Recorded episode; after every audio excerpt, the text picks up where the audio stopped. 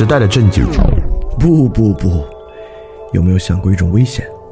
教会人思考，却不教他该做些什么，用金钱和快感逼他做那些和他自己不相干的事，再逼他为金钱和快感编出意义来。社会生物学也行，科学决定论也行，让他相信不危害别人就是道德的上限，然后给他很多身份，逼他编出这些身份与尊严的关系。其实逼他的不是别人，他自己的思考在逼着他。这人会疯的吧？还不够呢，试着把几十亿个这样的疯子关在一起，让他们互相说话。这些甚嚣尘上的风言风语，又会逼他们想出什么别的来呢？哼，这个巨大的马戏团，想清醒过来吗？和我一起，从你该做些什么开始重新想起吧。翻转电台。看清这个马戏团。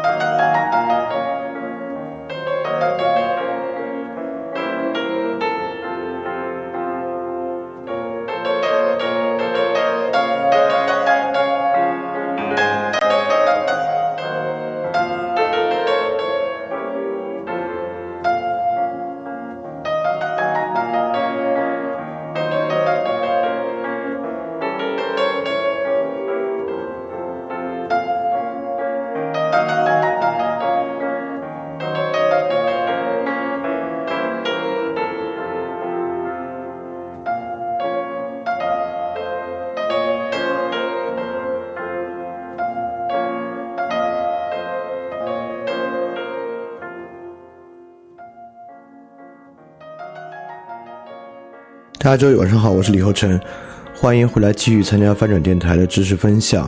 嗯，或许已经不仅仅是知识分享了吧？这是我们年度专题“个人主义与平民社会”的倒数几期了。嗯，我说不好是倒数第三期还是倒数第四期，但是呢，这是倒数第二个部分的最后一期了。我们讲的呢，今天讲的这个话题相对来讲会难一点啊，讲的是相对主义多元文化，主要呢是讲相对主义这个话题。那在开讲之前，先说一下关于那个小程序的事情啊，因为每次节目现在之前呢，呃，新报名的同学都已经注都应该已经注意到了啊，就是以前报名呢是发一段话，现在报名呢是发小程序里面征集活动的一个截图，所以说呢，大家是可以去小程序里面每一集节目之前呢都有一个内容的征集，也是让你可以预先想想这个问题，尤其是今天这个节目，我觉得在那边想过的人呢，然后再过来听今天的内容啊，尤其听到最后。应该还是挺有感触的，所以说，如果你在微信里呢，直接搜索“翻店”两个字，就能够搜到这个小程序，然后里边有一个话题征集的部分，就可以去参参加这个话题征集啊。当然，这个小程序里面呢，还有比较好的按系列来收听的体验，所以说可以去嗯试一下啊。就简单说说关于这个小程序征集的事情。那么这是倒数第二部分的最后一集，倒数第二部分呢，被称为多面非人社会。这个多面飞人社会呢，我们已经讲了三期了。第一期呢讲的新愚蠢，第二期讲的呢表达与景观社会，第三期呢讲的平庸，这是第四期，讲相对主义是对于这个个人主义平民社会中间一些特征的大总结。然后基本上最开始我简单回溯一下啊，进入这个多面飞人社会，我们讲的实际上是什么呢？我们讲的啊，就是个人主义这个源流提供了一种特别强烈的。要证明自我合理性的冲动，就是每个人呢，要同都要在这个社会里面去证明自己存在和生活的合理性，而平民主义呢，提供了一种存在这种合理性的一个策略。这个策略呢，在我们之前啊，被说为锁定一个情境，就是如果我们能让全社会的人都在同一个情境之下开展这个合理性的证明啊，可能就会好一些。那今天我们讲的这个相对主义啊，当然也能够有助于你来理解这个情境，尤其啊，它是一种非常特殊的情境啊。它特殊在哪儿呢？就特殊在这是一个说不清道不明，每个人都可以以自己的方式来证明，而不必与他人理解、沟通、达成共识的一种情境。说起来挺复杂的，一会儿讲到后面，呃，再加上我举第一个例子的时候，你就应该已经很清楚这是什么意思了。因为我相信什么叫做相对主义，大家的生活中都早有各种各样的体会和感受。那么还是简单梳理一下以前三个部分讲的内容，因为跟今天都有相对应的部分。那么第一个呢，就是我们讲新愚蠢，新愚蠢的讲的一种知识型的愚蠢。那这期节目呢，其实我看争议还挺大。尤其是就是从这期节目开始啊，有越来越多的人啊骂我是个明哲，觉得我是在传教，是个神棍。因为确实批判、批判性思维和理性思维啊，确实好像，呃，让很多人触到他们很敏感的希望去自我捍卫的线。那么今天呢，我们还是要会继续说到相对主义与科学思维方式的一个关系啊。那么在新愚蠢那期呢，我们就已经说明了这种知识型的教条主义是什么样的，它如何导致认识者与认识对象无法真正相合，尤其是最重要的，我们来讲这种知识型的愚蠢是如何让这个认识者无法对他所在的情境进行辨别和觉知。那之前其实我们提到过啊，就尼采当然是反对相对主义的，他提出了某种意，他提出了一种叫视角主义的东西。那么这个视角主义啊，其实里面很大的一部分内涵就是它可以对它所存在的情境啊，在尼采里面呢，就是各个视角进行觉知判断，并且能够判断出哪些视角浅，哪些视角深。当然，尼采呢也是对这种科学思维批判的很厉害的啊，其中重要的呢。就是说，科学思维啊，没法让人去理解不同的视角，它是一个过于强烈的一个单一视角。那么第二部分呢，我们讲了这个表达与景观社会。那第一个呢，我们就讲这个私有表达啊，就是表达可能是今天人除了私有财产之外，另外一个可以私有的用语去证明自己合理性的东西。所以说，现在表达的欲望特别强烈，而表达来证明合理性与实际做事证明合理性不同呢，表达是一种间接满足。所以表达是可以带来满足的，但它本身是一种间接满足。这个间接满足呢，就呃去决定了它的性质。因此，表达性质呢，在那个地方被我们描述为一种视觉符号交换。那么，这种视觉符号交换啊，在今天我们去论证相对主义的时候呢，还是特别特别重要的。因为我们都知道，今天我们如何去感觉这是一个相对主义社会，很大程度上呢，还是依赖表达。也就是在网络上，很多人所做的表达，就是一种相对主义的表达。那么这个表达里面呢，当然也用了大量的视觉符号交换，这也是我们一会儿会说到的一点啊。那上一期呢，我们讲的就是平庸。那平庸呢，我们讲了平庸是一种性情，是这个现代社会一个必然的性情。因为现代社会绝大多数塑造这个社会景观的人啊，实际上都属于这个中间偏上的社会，在一个中间偏上的。处境之中，在中间偏上处境之中呢，就必然的会拥有这样的一种性情。这个性情里面有特别消极的几方面，包括他失去行动力啊、恐惧啊，他本身也会转换成一种进攻性的文化。那么其实啊，相对主义大潮啊，就是平庸表达中一个特别重要的一个表达要素。所以说，相对主义可能还真是能把这三期内容串到一起的一个东西。其原因呢，是因为相对主义与科学思维的关系非常大。然后，科学思维，尤其是科学思维进入研究人的领域，就是社会科学的出现。呃，以马克思韦伯作为典型代表的，或者说更早从穆勒密尔开始，到马克思韦伯这个线索呢，让相对主义的出现成为了认识论上的一个必然。那么，相对主义呢，极大的呈现为某种表达，就相对主义是基于人们的表达所总结出来的一个人们之间无法沟通、没有共通价值观、不可能有共通的行为准则的这么一种表达准则的这么一个主张。那么，相对主义本身呢，也成为了一种捍卫平庸的方法。就在对于平庸或者平凡生活里面，有一个特别重要的捍卫方式啊，就是说，人人都是平凡的啊，尤其是。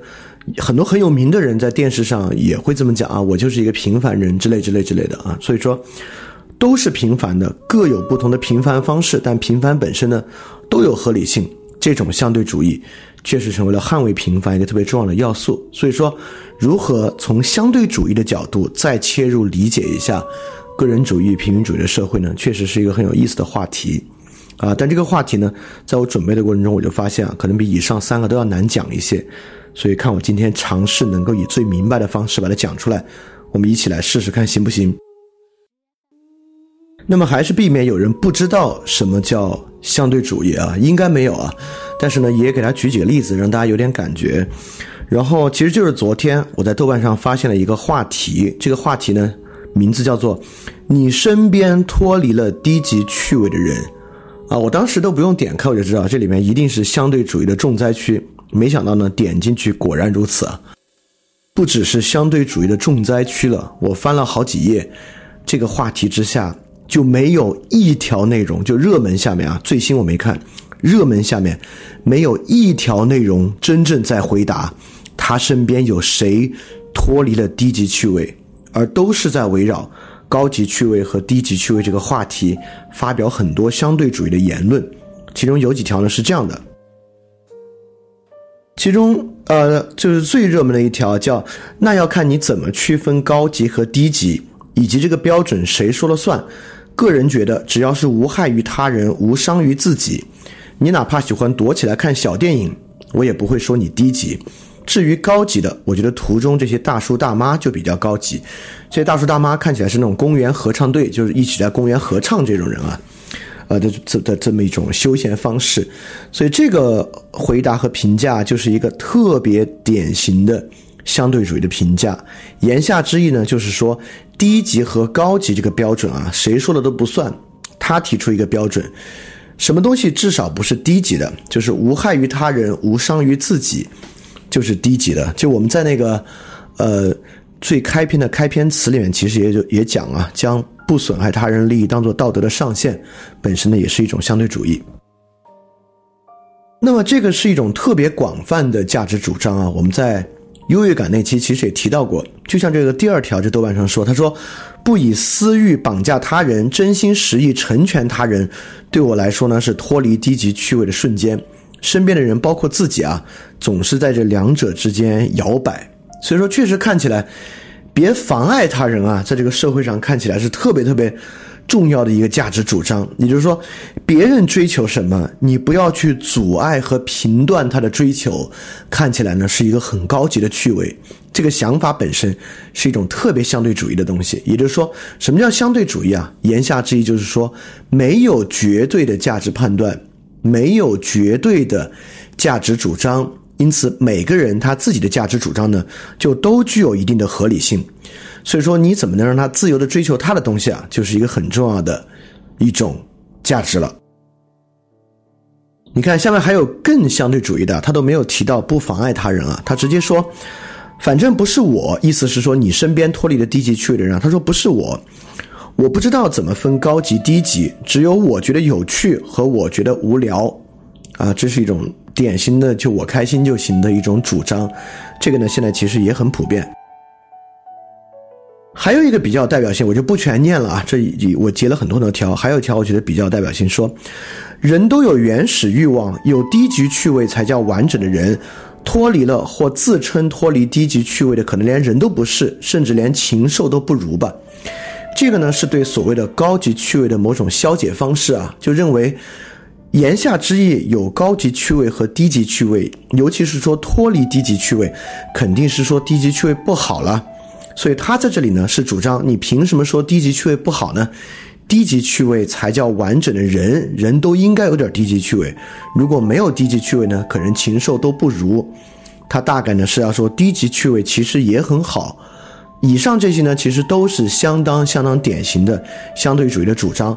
我把它们总结一下，可能是以下几种，我们都听得非常多。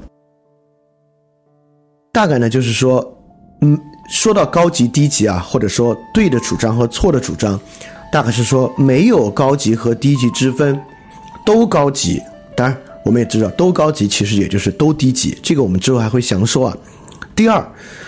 高不高级呢？是你自己的追求，你不可以要求别人，指责别人低级，因为你的高级可能是别人的低级，别人的低级可能在这里是你的高级，你们都各自只能持有自己的主张，你们这些主张之间呢不可通约，不可沟通，不可达成共识，所以说，如果别人的主张你不认可，最好尊重他，别去干涉。第三呢，就是有，即便是对自己也没有所谓的高级低级区分，就像这里说的，低级呢才是人的，所谓那个高级啊，可能连人都不是，对吧？他完全消解某种高低级的主张，甚至对于自己都没有高低级，这也是一种相对主义啊。当然，就是现在它呈现出来这种所谓自由主义的价值观啊，就是诸价值之中只有一种价值值得主张，就是不干涉他人，这是一种真正的高级。所以说，我觉得举了这么多例子啊，什么是相对主义？呃，这个应该很明显了，就是一种，呃，强烈着混合着不可知论的消极自由。不可知论呢，在这里面很强烈的是说，有两种不可知，一种何为高级，何为低级，不可知，说不出来。包括说，呃，有低级的才是人啊，这种的都是不可知的。第二呢，是它不可沟通，也就是说，何为高级，何为低级。不可在公共领域知晓，也就是说，在公共领域上，我们不可能就他人达成何为高级、何为低级的一致。如果如果达成呢，必须诉诸于权力或者压迫。呃，那消极自由呢，我就不多说了啊。呃，但实质上呢，相对主义是一个特别危险的东西，因为在今天啊，相对主义被看成了这个社会自由的基石。这个社会每个人的生活自由和行动自由呢，仿佛就是建立在相对主义之上的。但是今天我偏偏在最开始要说明的呢，呃，也是为了论述这个问题的重要性啊，就是在个人主义平民社会条件之下，相对主义实际上是一种特别危险的心态。就像我们上一期说，平庸实际上是一个进攻性文化。而不是一个消极的防守性文化。今天我们要说，相对主义恰恰不能起到稳定这个社会的作用和捍卫自由的作用。相反呢，它其实是一个很危险的东西。那么说到底啊，相对主义问题指向的是哪个问题呢？它指向的就是应该如何生活这个问题啊，不是实际上每个人是如何生活的问题啊，而是一个应然的问题，就是应该如何生活。这个问题有没有答案，有没有方向这么一个问题？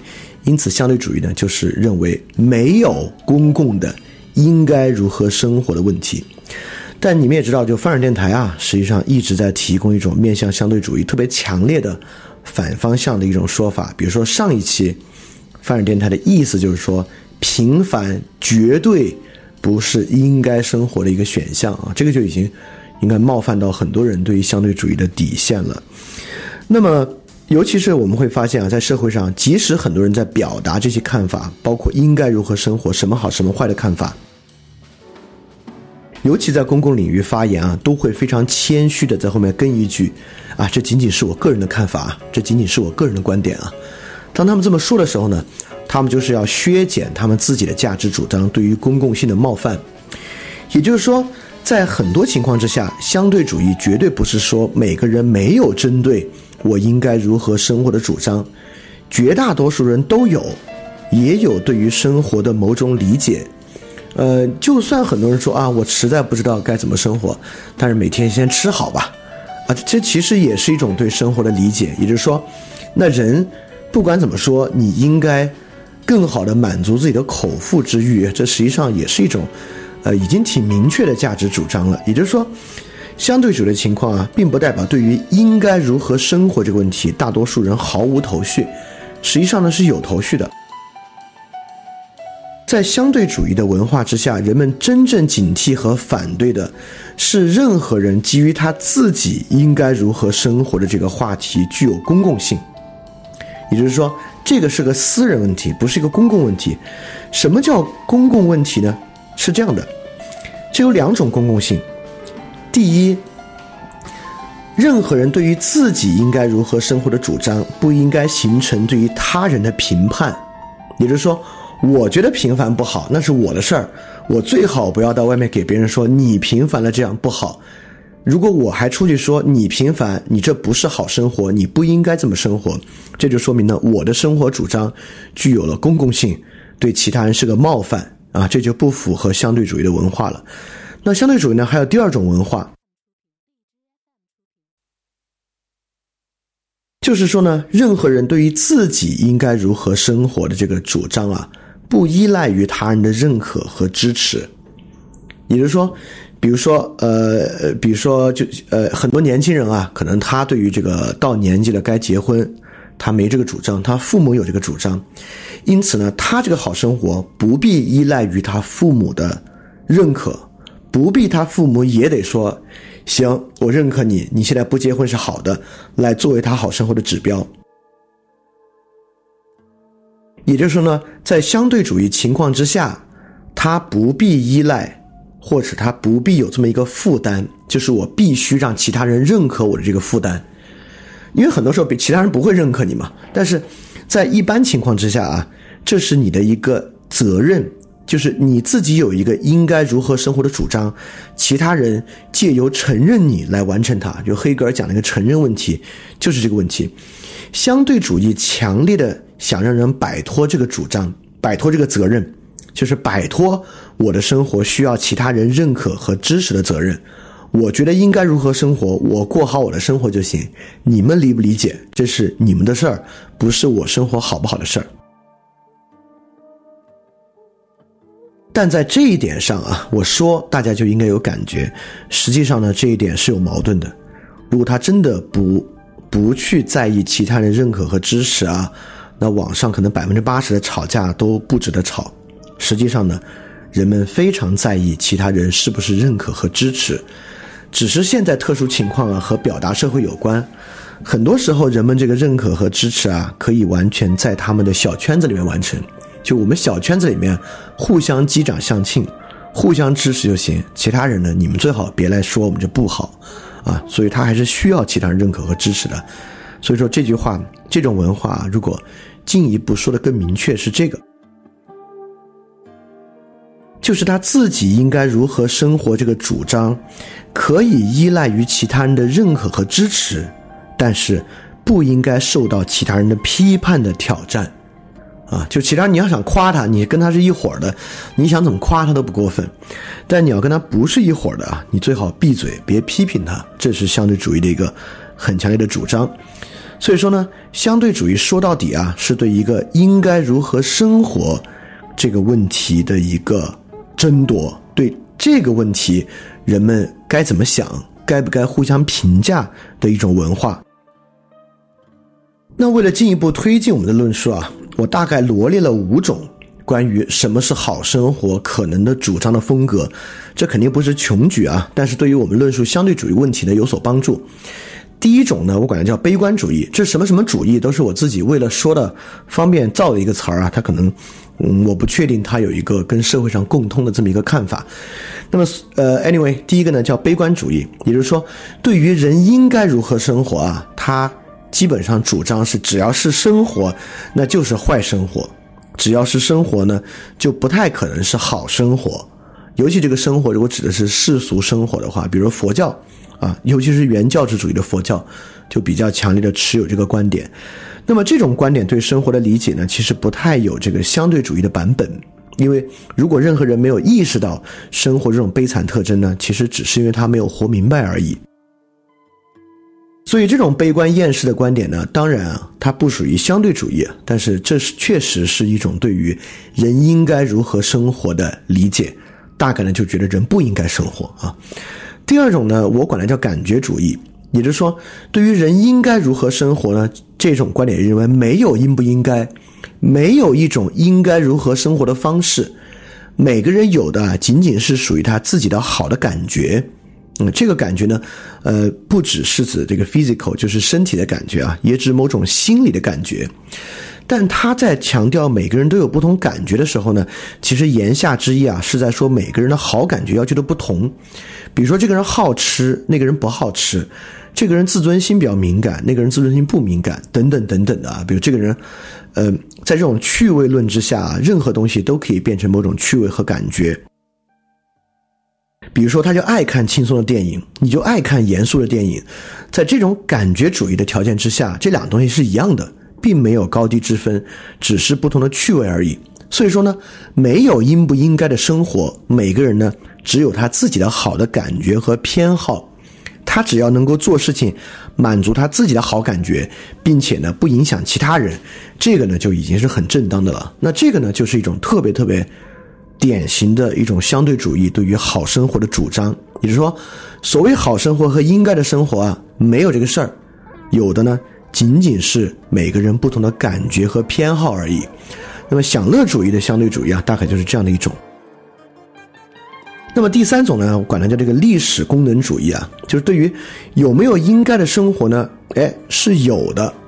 就比如说，呃，他就认为啊，每一个历史时期可能都有他们应该的某种生活，这个想法也挺自挺正常，对吧？比如说你要生活在周朝，你可能就应该遵循周朝的那套礼乐的传统。那在今天呢，肯定人应该的生活不是遵从一套礼乐传统了。比如今天呢，你能不能啊促使这个公共经济利益的扩大，能不能促使公共福利增加，可能呢是你的。应该的生活，你就应该过一个让公共财富可以健康增加的一个生活。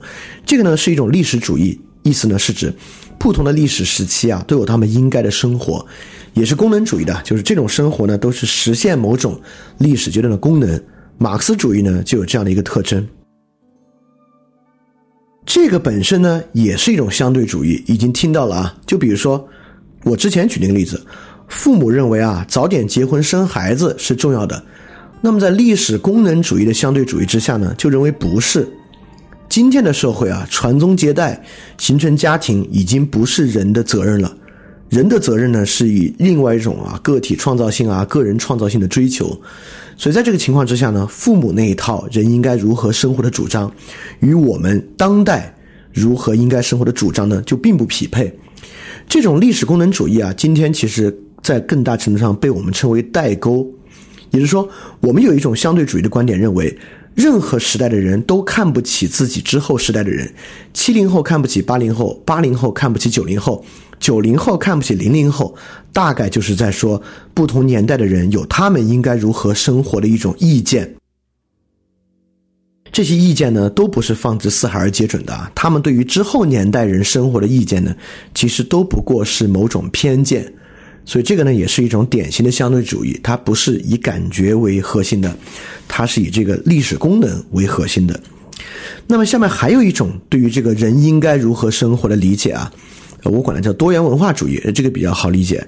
也就是说呢，确实有人应该如何生活的标准，但是呢，每一个地方的文明和文化都有他们好生活的标准。也就是说，欧洲人有欧洲人应该追求的生活，中国人有中国人的，日本人有日本人的，非洲人有非洲人的，在他们之间，这种好的应该生活的标准呢是不可通约的。比如我们经常就是这两天听的尤其多啊，就是欧美人认为一种民主的生活是应该过的好生活，这个在东亚呢就未必，在其他文化之间呢就没有，所以说。这种好生活的主张，就是这个多元文化主义啊，其实是它是盯着这个普世价值来的。他认为普世价值呢，并不存在，不同的文明呢，有不同文明应该过的某种生活的标准。所以说呢，在不同文明之间是相对的，这也是一种相当普遍的相对主义。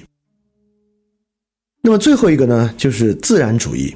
有这个这个主张，也认为当然有应当生活的标准，这个标准的基准呢是人之为人，也就是说，人作为一个人，他是有统一的特征的，不管何种年代、何种地方文化，他有何种感觉，其实本质上呢，人是有共通的特征的。比如说康德的实践理性批判，人都要遵从道德律令，这本身呢就是一种有自然法条件和自然主义条件的一个说法。那这个情况之下呢，自然是不容相对主义的，就是它是一种绝对的，是只要是人，人就具有这样的人性特征，人性特征能够导出一个应当如何生活的标准。那普世价值呢，当然有从这个逻辑出发的这一点。所以说我大概举了一些，这里面呢已经包含了一些相对主义了，比如说感觉主义是一种基于每个人有不同偏好的相对主义；第二个呢，历史功能主义是基于不同年代的历史有不同特征的相对主义；多元文化主义是基于不同地方的人有遵循不同传统的相对主义。就是这个相对主义啊，还真是多人有各种各样的理由啊，都可以证明我这个生活啊是好的，你别来干涉我啊，就是你别觉得你那个才好，我这个呢也挺好。就人确实有各种方式来证明他的这种冲动。那么所以说，相对主义呢，包括啊，来我们问人应不应该，人应该过一种什么生活的问题，那么就可以分成三个问题。第一个就是人应不应该以某种方式生活这个问题有没有答案？第二种，这个答案呢是相对的还是绝对的？第三种，不管它是相对的还是绝对的，他们应不应该互相干涉？这些呢，都都是相对主义要去讨论的问题，也是不同相对主义啊他们主张之间的区别。那我们呢，还是要把这个相对主义啊放在我们这个大年度专题“个人主义与平民社会”的框架之下来理解，是不是自古以来就有相对主义？呃，某种程度上呢，可以说是在古希腊呢有那个怀疑派，怀疑派呢已经开始有某种相对主义的缘起了。很多人认为中国这边庄子也有相对主义啊，其实还不是这个，但是这个跟今天的论述可能关系没有那么大，我们就在不细说。这种现代相对主义的来源啊，我们我会认为呢，这跟个人主义当然有很大的关系。这个关系说的更明白一点啊，这个相对主义怎么来的？是公共和私人二分之后逐渐开始有的东西，也就是说。只有私人的善，就是私人生活之善，与公共之善形成张力的时候，才有相对主义的问题。也就是说，只有以赛亚·柏林所说的那种消极自由出现的时候，就是个人有抛离公共、追求他自己好生活的这个时候啊，才开始有相对主义的问题。因为我们知道，古典自由啊，私人善、个体善是以积极的完成公共善为根本支点的。就比如说亚里士多德的美德，就比柏拉图的那个品格、苏格拉底那种智慧道德可能就不一样，它就更多元。但不管怎么多元，他的这些美德啊，都是以如何让城邦善的实现作为根本条件展开的。在那个情况之下，城邦善本身是有标准的，因此不管你的美德是什么样，你都在城邦善的根本标准之下展开。实际上呢，是没有相对主义的容身之地的。那么真正开始有这个玩意儿，可能还是这个约翰洛克。就洛克这种古典自由主义，因为洛克看来啊，个体的私产成为了他个体善的一个根本来源。啊，从这个时候开始呢，个体与公共啊，因为这个社会契约的原因，就产生这个张力。因此这个时候呢，一种根本的相对起码就出现了。它起码呢，就是个人与公共的相对，公共善与个体善就未必是一回事儿了。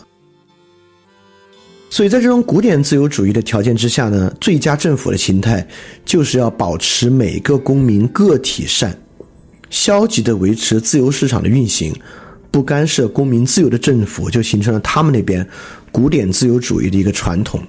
在这个传统之中呢，这种相对性啊，就是以私人善为中心扩展开来的。所以说，进入个人主义社会，有每个人私有的生活。因而呢，出现私有的生活之善，应该呢是相对主义的一个起源。如果仅仅都有公共善的时代啊，就连古希腊城邦那样，都未必有强烈的相对主义的主张。啊，这个呢应该是相对主义问题的缘起，它起源于个人善和公共善的区分。但这个呢，我们在之后啊就要去讲了，因为这涉及到一个特别特别。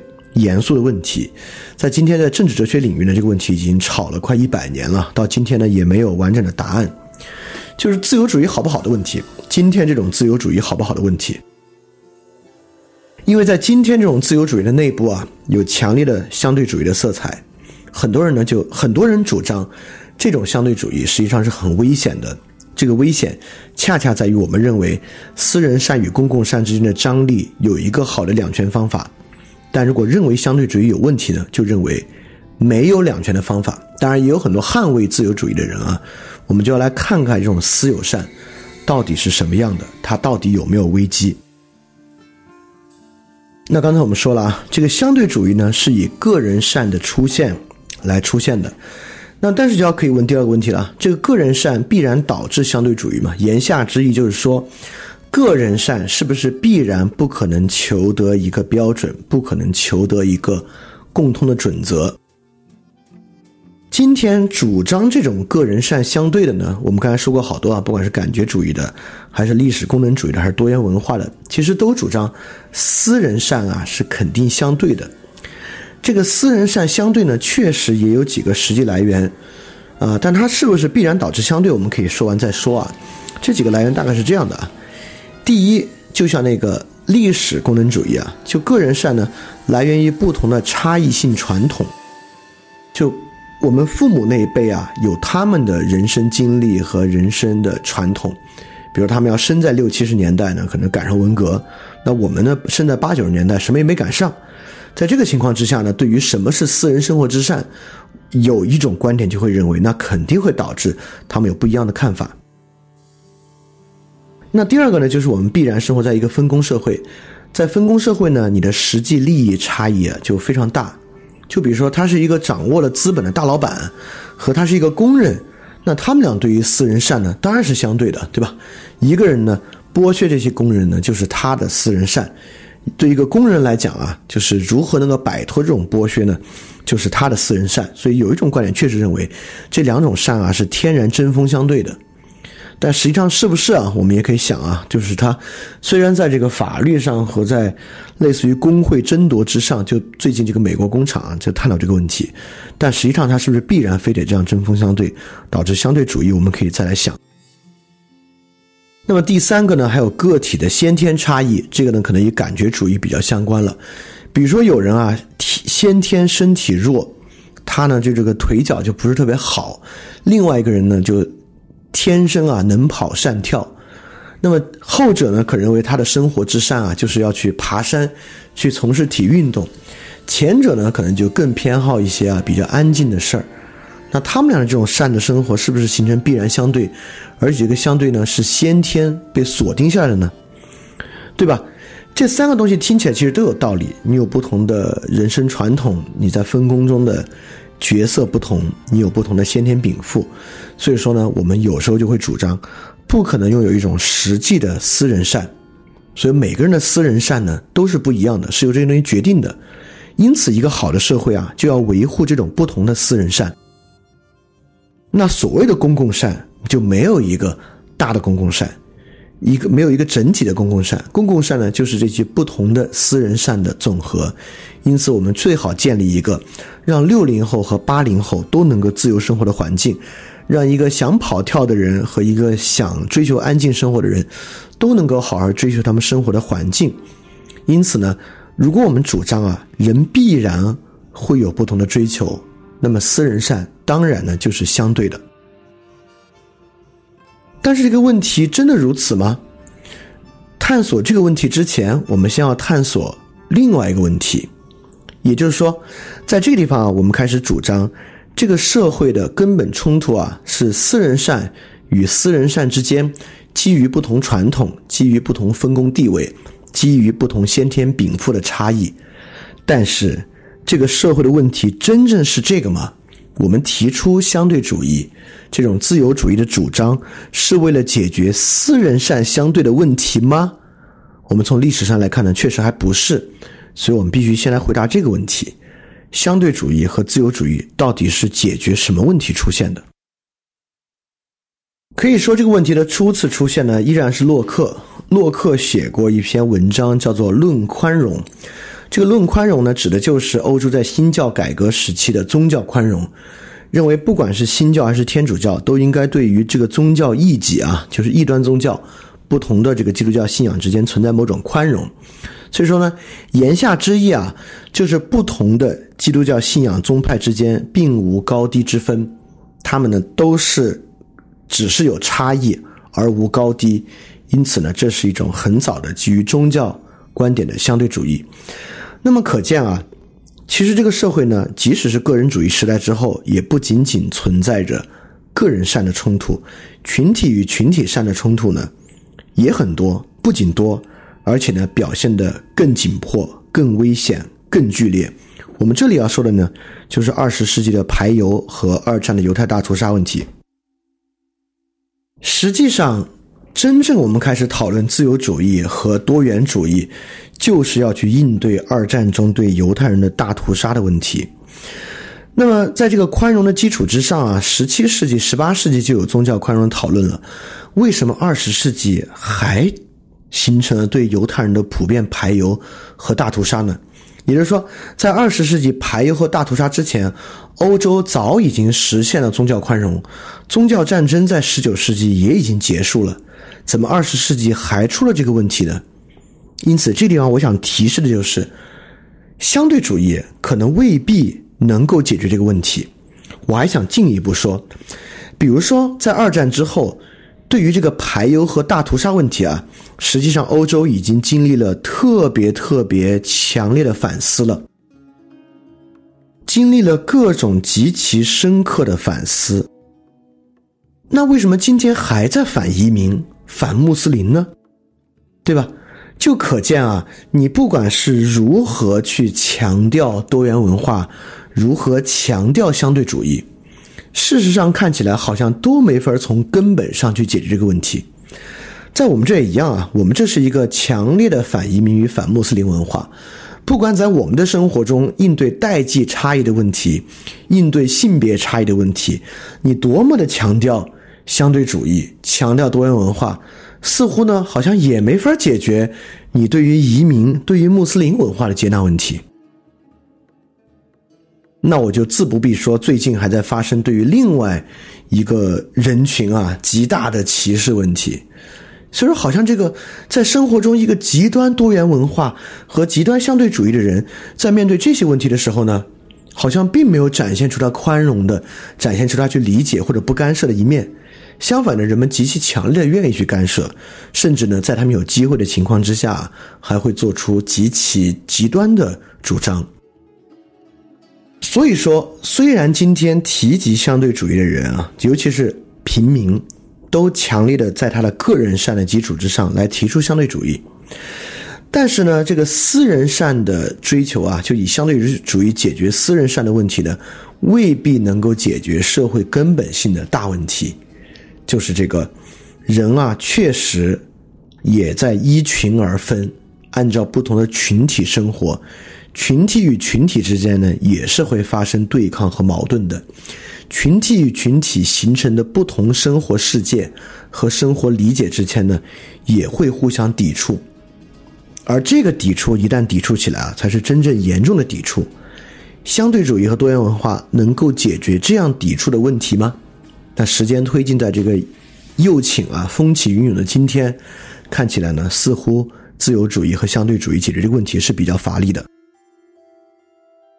当然，话说到这个地方呢，其实并不能证明相对主义的一定不好，尤其是以上这个经验啊，就是二十世纪排犹发生在这个十九世纪宗教宽容之后，二十世纪居然还排犹和和屠杀，发生在对于排犹和屠杀深刻反省之后呢，现在居然还反移民。的这些事情呢，说明多元文化和相对主义啊，看起来无法解决群体与群体间的问题。但说到这儿呢，也并不能证明相对主义就没有意义，它就一定不好。因为我们依然可以主张，相对主义和多元文化并不解决共同体的问题，它就是对内的行不行？它不解决犹太人问题和族群问题，它解决的是共同体之内公共善与个人善冲突的问题，可不可以？当然可以从这个视角来想这个问题啊，也就是说，共同体内部呢有某种公共善的原则。只要你接纳了这个大原则，那剩下的原则呢，就是宽容和尊重。就只要我们就共同体达成一致，在内部呢，我们就实行这个相对主义多元文化，这样行不行？而且这个方法啊，好像还解决了公共善与个人善的关系达成一个平衡。也就是说，一个共同体呢有几条原则，这个原则呢是在共同体意义上的绝对主义。这无所谓，这公共体只要大家认可加入，在这之中呢，我们互相影响，啊啊，我认为这基本上就是现在很多人面对公共问题的，尤其是很多平民面对公共问题的基础想法，就是我们有一大共同体，这共同体有基础原则，这基础原则我们都认，这个基础原则我们只要认了，在之中我就有我的自由，我们就实行相对主义，你就别干涉我在里面的其他自由和我的偏好和我的主张。这个呢，其实就更像是一种很现实主义的相对主义啊，它不要求相对主义解决所有问题，尤其不去解决群体与群体的问题，它解决共同体内部的尊重与宽容问题就行了。听起来很有吸引力，而且听起来呢还不错。当然，我们其实也明白这个问题很多啊，它需要就共同体的原则达成一致。这个共同体善的原则是怎么构成的呢？难道这个共同体善的原则就不会去影响你自己的自由和原则吗？啊，这个我们应该最清楚了啊，对吧？所以这个问题呢，看起来没有这么简单。而且，既然啊，这个观点确实是现在绝大多数平民对于自己日常生活的一个观点，它肯定有它非常特殊的渊源。从这个渊源之中呢，我们能看出这种想法啊，就共同体之外怎么着是他们的事儿，共同体之内我们形成一个相对主义的群体，这是怎么来的？从这个怎么来的过程之中呢，我们能更好的看出这个问题。这个来源呢，我把它称为相对主义的三次浪潮。那其实是施特劳斯写的现代性的三次浪潮，但这个三次浪潮呢，在我看来，这个三次浪潮都对应某种相对主义。在这个施特劳斯这个文章之中啊，他讲的这三个浪潮呢，就是马基雅维里、卢梭和尼采的三个浪潮。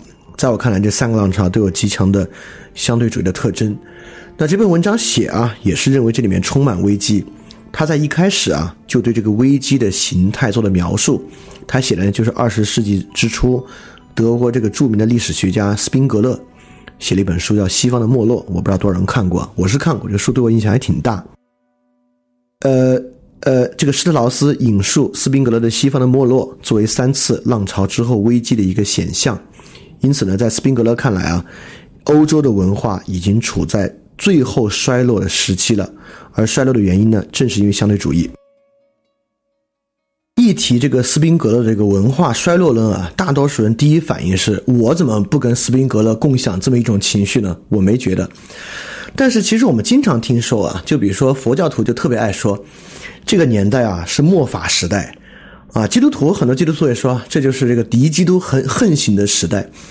等等等等啊，其实对这个时代抱持悲观主义的人呢，特别特别多。虽然与斯宾格勒的描述是不一样的，但是认为呢，这是一个衰落时代的衰落末尾。就这样的人，其实现在并不在少数。也就是说呢，在这个相对主义浪潮三次之后，确实呢，形成了极其强烈的悲观主义论调。这个呢，是相对主义危机的一个实际展现形式。是施特劳斯在这里提出的。我想，我刚才举了两个例子之后呢，其实大多数人也能够有所理解。在经历三次相对主义浪潮之后啊，我们并没有迎来一个每个人开开心心追求自己个人善的时代。相反，对这个时代啊，我们有极其强烈的末日时代，是文明衰落的最后时代的这个身体感受。那么，大概说一下这三次相对主义的浪潮啊。第一个呢，就是施特劳斯所讲的马基雅维里，这是一种政治的相对主义。因为我们知道，在马基雅维里之前，这个政治啊是有政治善的，不管是古希腊传统还是古罗马传统，政治呢都有某种善。在马基雅维里这里啊，就像是两个大企业一样，已经没什么善不善的了，就是你的利益和我的共同体利益的区分。尤其在马加里亚亚维里看来啊，不同文明之间的政治体，包括东方国家与这个传统欧洲国家，对于什么是政治的善，也有不同的理解。因此呢，在这个情况之下，政治善呢，其实仅仅是一种意见而已，而不是某种真理。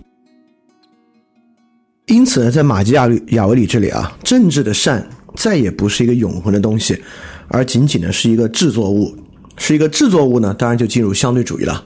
这是相对主义的第一次浪潮。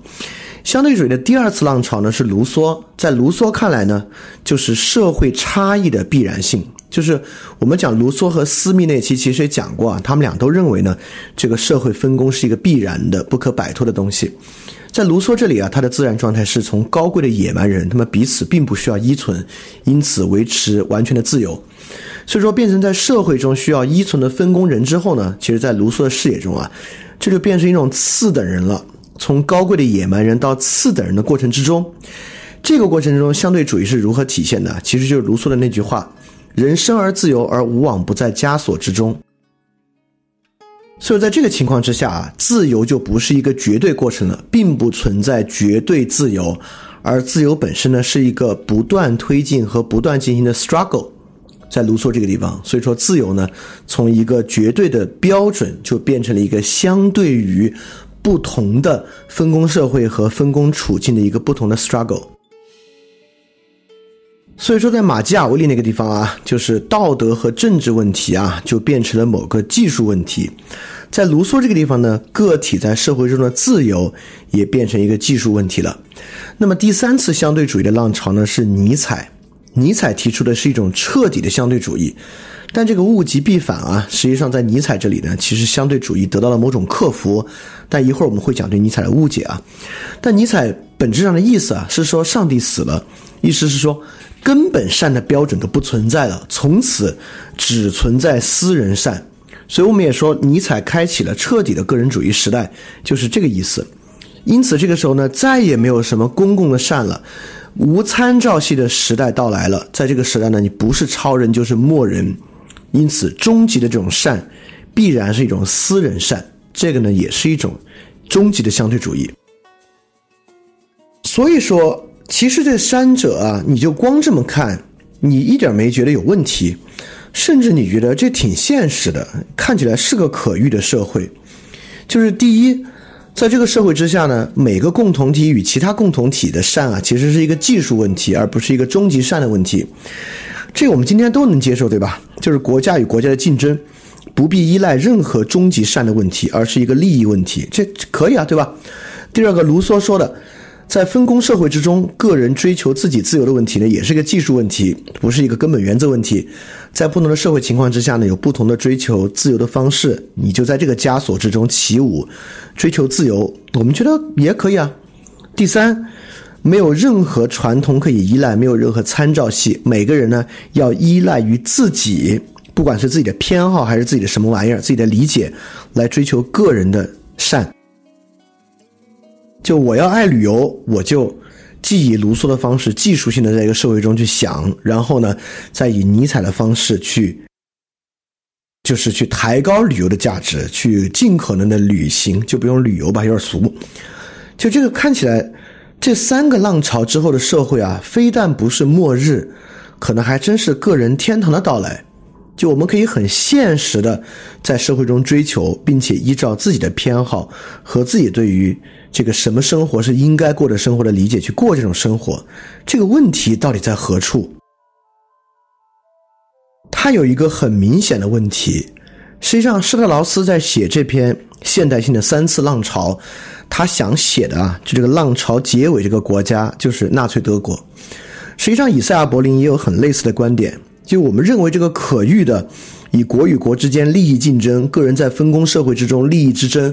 和依据于个体的偏好来主宰自己自由的生活，就是纳粹德国。其实之前网上有一篇文章，叫是这么好的人民啊，不遭点罪都可惜了。其实讲的就是二战之前纳粹德国国内的文化和情况啊。我我相信群里应该有很多同学在前两天看看过这篇文章啊，因为这个文章的传播相当之广。实际上呢，就强烈的在应应和着施特劳斯所讲的三次浪潮的情况。也就是这种国家里面呢，生活着很多看似已经主宰了他们命运的共同体之中的默人。就是这样的人呢，并没有什么太大的理想和热情，但是呢，却都在一个分工社会里面吃得好、穿得好、住得好，在医生和精神病医生那里接受了良好的照料的人群。他们确实也是自由的选择和主宰了这样的生活的。就是他们这种吃穿住用行，和在医生与精神病医生之下接受到良好的照料和维持着他们这种生活，并没有太高的理想和追求。这个生活呢，恰恰就是第三帝国在二战开战前期整个国家一片欣欣向荣的状态。当然啊，要举二十世纪这种情况呢，绝不仅仅是第三帝国。呃，实际上很多情况之下，在二十世纪很多国家都呈现出这种状况，并之后爆发了危机。所以说，从某种历史经验主义的角度来看，这种共同体的相对主义啊，就是这个三次浪潮之后形成这个共同体相对主义，是一种特别危险而失败的尝试。那么，我们该怎么去克服这个问题呢？就变成了一个我们今天要去考虑的东西。而且，这里我要再多提一句：克服共同体的相对主义，绝对不意味着对相对主义的抛弃。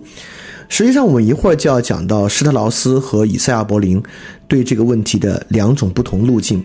在两种不同路径之上呢，施特劳斯当然是主张抛弃相对主义的，但以赛亚·柏林呢，却主张另一种更深刻的相对主义，不是一种共同体式的相对主义，是一种更深的相对主义，来当做对这个问题的克服。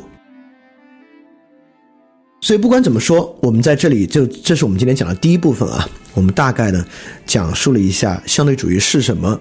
以及各种不同的相对主义，以及我们发现，今天尤其在我们这个社会，刚才在通过我们的诸多描述啊，我们确实发现，在我们这个社会，可能对于整体问题的一个把握最多的相相对主义，就是这种共同体相对主义。而我们也发现，这个共同体相对主义啊，其实在二十世纪就已经有历史经验证明，是一种特别危险和失败的尝试了。那我们该怎么去推进克服？尤其是绝大多数人在这个时候关心的，并不是我们怎么来克服这个共同体的危机，而是，其实我觉得想问的是，这跟我有啥关系啊？就是这危机归危机呗，难道最实际的问题就是，难道我能对这个危机做什么吗？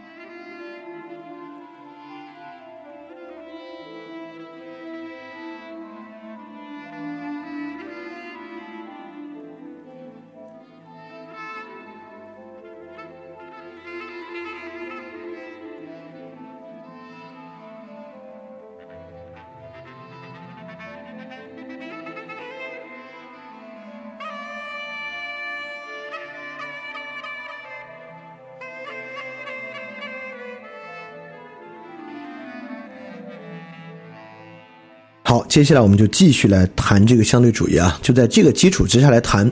我们刚才讲的这种共同体相对主义的危险，就是这种现代的三次浪潮之后的相对主义的危险，被斯宾格勒当做文明的末路的这么一种危险。在这个情况之下呢，我们看怎么克服啊？还是有几个基础前提是不可逃避的。第一，私人善作为根本的善，这个伴随着尼采和这种个人主义的根本诚信已经确立了，也几乎无法再改了。呃，其实今天有的改，或者有人主张这种改法，就比如像麦金泰尔啊，还有那个桑德斯啊，他们都是某种社群主义者嘛，包括那个查尔斯泰勒，在他们看来呢，就是我们要解决啊，就是要抛弃私人善，而寻求社群善，也不是国家善，就是更小的某种社群之善，认为这个呢是一个基础。啊，我我对这个是不并不完全认可的，这个但这但在这就先不细说。但第一个呢，我们接下来讨论的基础啊，还是以私人善作为根本。第二，以就是我们在这个卢梭和斯密那期讲到的一个大前提啊，就以分工共同体作为基础背景，这个也无法改变。在这个情况之下来看，个人善与公共善存在极大张力的情况之下，该怎么去理解这个问题？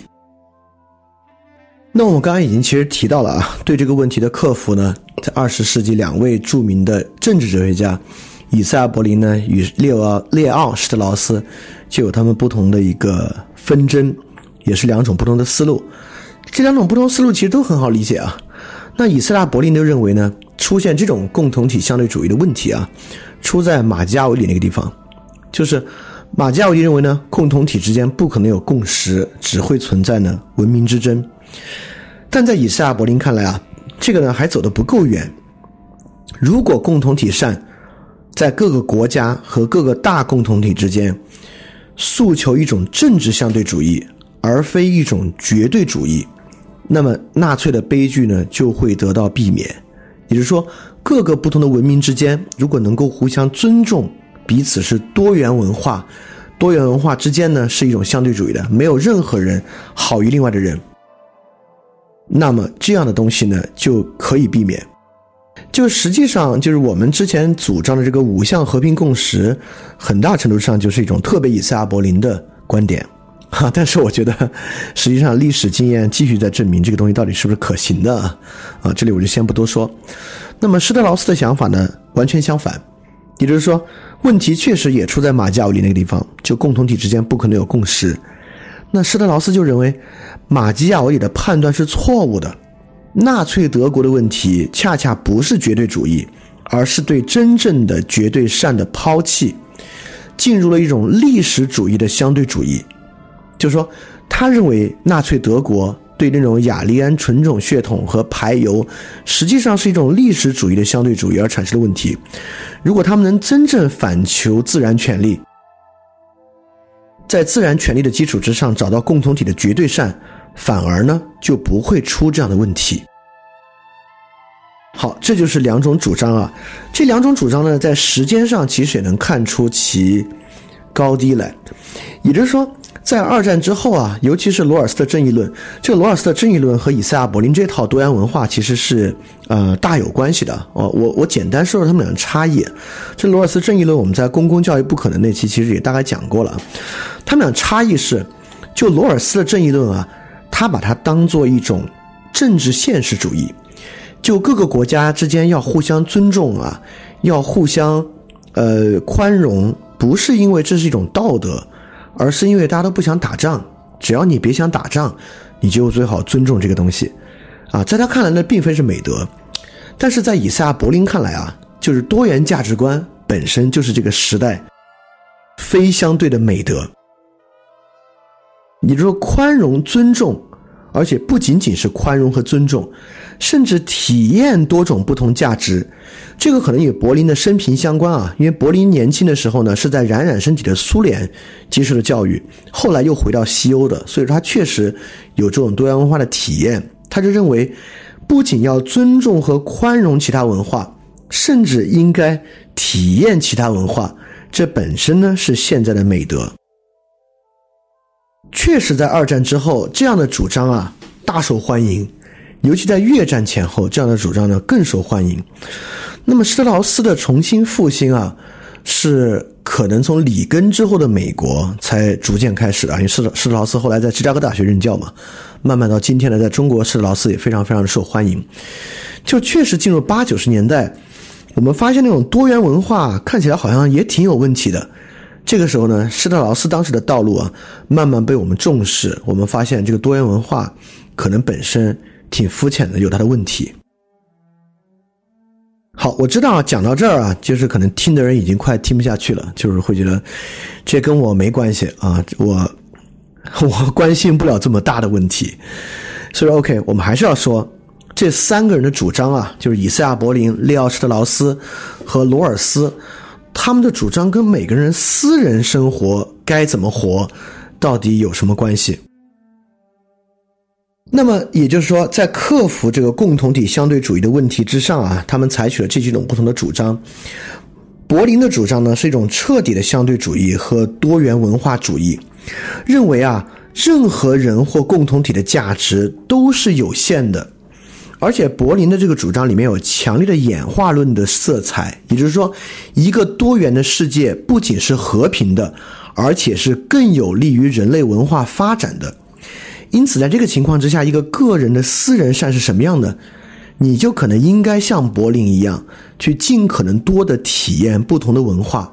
比如说，西方人到东方来，东方人到西方去，大家去非洲、去南美、去东欧，等等等等，在体验了所有这些文化，在你感受到了所有这些不同多元文化之好之后，哎，你呢可能能生出某种好。也就是说，尽可能多体会各种的多元文化之善，是一个好的个人善的方向。这个在今天呢也很受欢迎啊。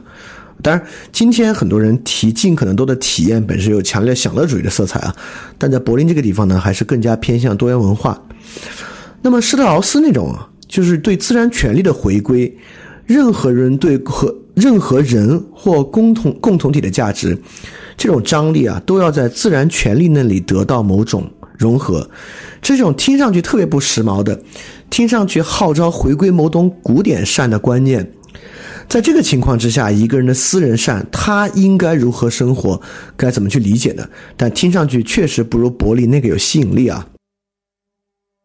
在这个情况之下呢，可能每个人啊，要更多的回到苏格拉底的教诲，要回去重新思考人为何物，就人是什么，思考基础人性，有点像孔子那套啊。从这种基础人性和对于人的理解的角度。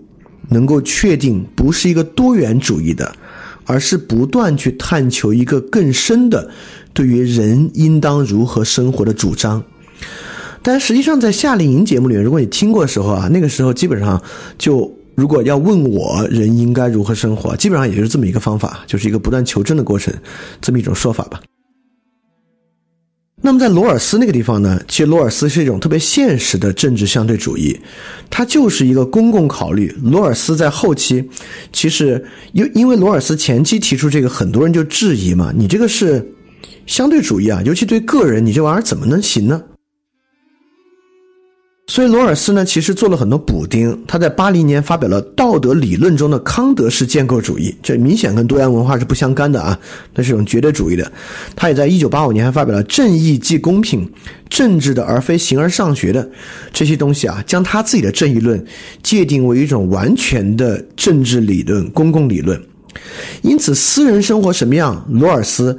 既不像施特劳斯主张一个人啊要去追求在人方面的求真，也不像柏林一样认为一个人要尽可能的体验各种不同的多元文化，而认为呢他就应该好好发展他自己，他自己有啥偏好有啥主张，他能把这主张发展好就行。这个呢其实很马克思韦伯，一会儿我们说到马克思韦伯可能还会说两句。但是罗尔斯这个解答方法啊，肯定是有问题的啊！就我们在公共教育那儿已经看到了，事实上，罗尔斯主张个人生活追求和公共领域追求是可以分开的。实际上，在公共教育上，我们就发现绝不可能。就公共教育一方面要满足公共政策的要求，一方面要满足个人发展的要求。使用罗尔斯的方式呢，这两者就完完全全不可能共融啊！所以这是公共教育不可能的问题。好，所以这里呢，我们展现了这个看似啊跟个人追求其实不太相干的这种公共领域解决共同体相对主义的问题，实际上呢都会延伸成为某种自己应当如何生活的主张。呃，我认为这个连接已经做完了，但还有一个问题其实没有回答，就是说，OK，我承认这个连接存在，但是思考这个连接意义何在？考虑这个问题能够有什么用？我们考虑了，又能改变什么或做什么吗？而且既然这样问呢，实际上就在强烈的有一个隐含的意思，就是说，想这个问题啊，可能做不了什么。对于一个人应当如何生活，考虑这些东西可能帮助不大。因此，相对主义啊，尤其是反思相对主义，确实会遇到一个困境。在探究以上三种方式哪种方式是更真的这个问题之上呢，其实是很难探究的。很难探究的原因是什么呢？好，我们就要从这里出发了。我们说这个问题啊，其实就能够与知识型愚蠢发生关系，也能看出相对主义的产生其实与探究方式的消失是大有关系的。这就是我们刚才讲的马克思韦伯了。实际上，在韦伯，我们可以说韦伯是社会科学的奠基人，因为比起涂尔干或者马克思，韦伯更强烈的主张事实与价值的分离。就是，呃，听过那个自然的消逝的同学都知道啊，这不就是社会领域的那个伽利略革命嘛？也就是说，呃，我摘那个韦伯的话，他说，事实与价值是绝对不同质的两码事儿。就像是有关事实的问题和有关价值的问题，绝对不同指所明白显示的。我们从任何事实中都抽离不出它具有何种价值，我们也无法从某物质被视为有价值的或可遇的，而推断出它在事实方面具有某种秉性。这话听着还是挺绕，我帮大家总结一下啊。韦伯想说的是啥？韦伯想说的是，是什么？与应当如何是根本对立的，这可以被看作休谟的怀疑主义在德国理性传统之中的侵入，因为是与应当的对立啊，在大卫休谟那个地方已经完成了，也就是说。我们看是什么的问题，无法推出应该如何的问题；而我们思考应该如何的问题，也无法对是什么的问题拥有任何丝毫的影响。这实际上就是刚才思考相对主义问题的困境。因为相对主义的问题是一个应当如何生活的问题，它与我们到底该如何生活看起来是没有关系的。只要你坚持事实与价值是不同质的，在这个时候就会感受到这种思考的无力，尤其是思考应然问题与实然生活没有关系的无力。但是呢，这里有有一个很有意思的一点啊，就是说是与应当就产生了这么一种张力，而且我们能知道啊，在古典时代，在施特劳斯希望返回那种古典时代，当然有应当与是的问题。我们在讲古希腊人的生活秉性的时候，其实讲过啊，在古希腊人的古希腊人来讲啊，不实现出来就不叫应该，所有应该和善必须实现出来，只有已实现的才被称为善。在那个时候呢，当然是应当第一性，是是第二性的。但是在这个地方，难道在韦伯之后，是与应当就从此天各一方吗？不是，连韦伯自己在以学术为业的文章里都说过，按照你的意愿去追随上帝或者魔鬼，但是不管你做出何种抉择，都要付出你全部的身心和力量。因此，韦伯做了事实与价值的区分，他也不认为是与应当就截然对立了。但是在韦伯的观念里面，就出现了一种现代社会科学意义上的相对主义，也就是说，你跟随上帝或魔鬼，哪个好哪个坏不重要，只要你付出全部的身心和力量就是好的。也就是说，应当成为了是的附庸，社会科学意味着是即应当，凡是能实现出来的，就是应该的，不管是属于上帝或魔鬼的都行。其实这个呢，我们也能看到，今天对于黑格尔那句话“存在即合理”啊，我们都说现在流俗对对他理理的对他的理解是一个误解啊，但是我们都能够感受到，误解黑格尔这句“存在即合理”啊，是一种特别强烈冲动的误解。我们特别愿意黑格尔说“存在即合理”的意思就是事即应当，对吧？所以说，可见在马克思韦伯之后，是就是应当。确实是一种很强烈的冲动，这种冲动的内核呢，当然是相对主义的。也正是这个冲动，让反思应当的问题啊，变得似乎没有意义。当然，这更助长了某种相对主义。所以说，可以说，科学的认识论和那种我们讲的知识性愚蠢，确实对于相对主义是一种很大的助长。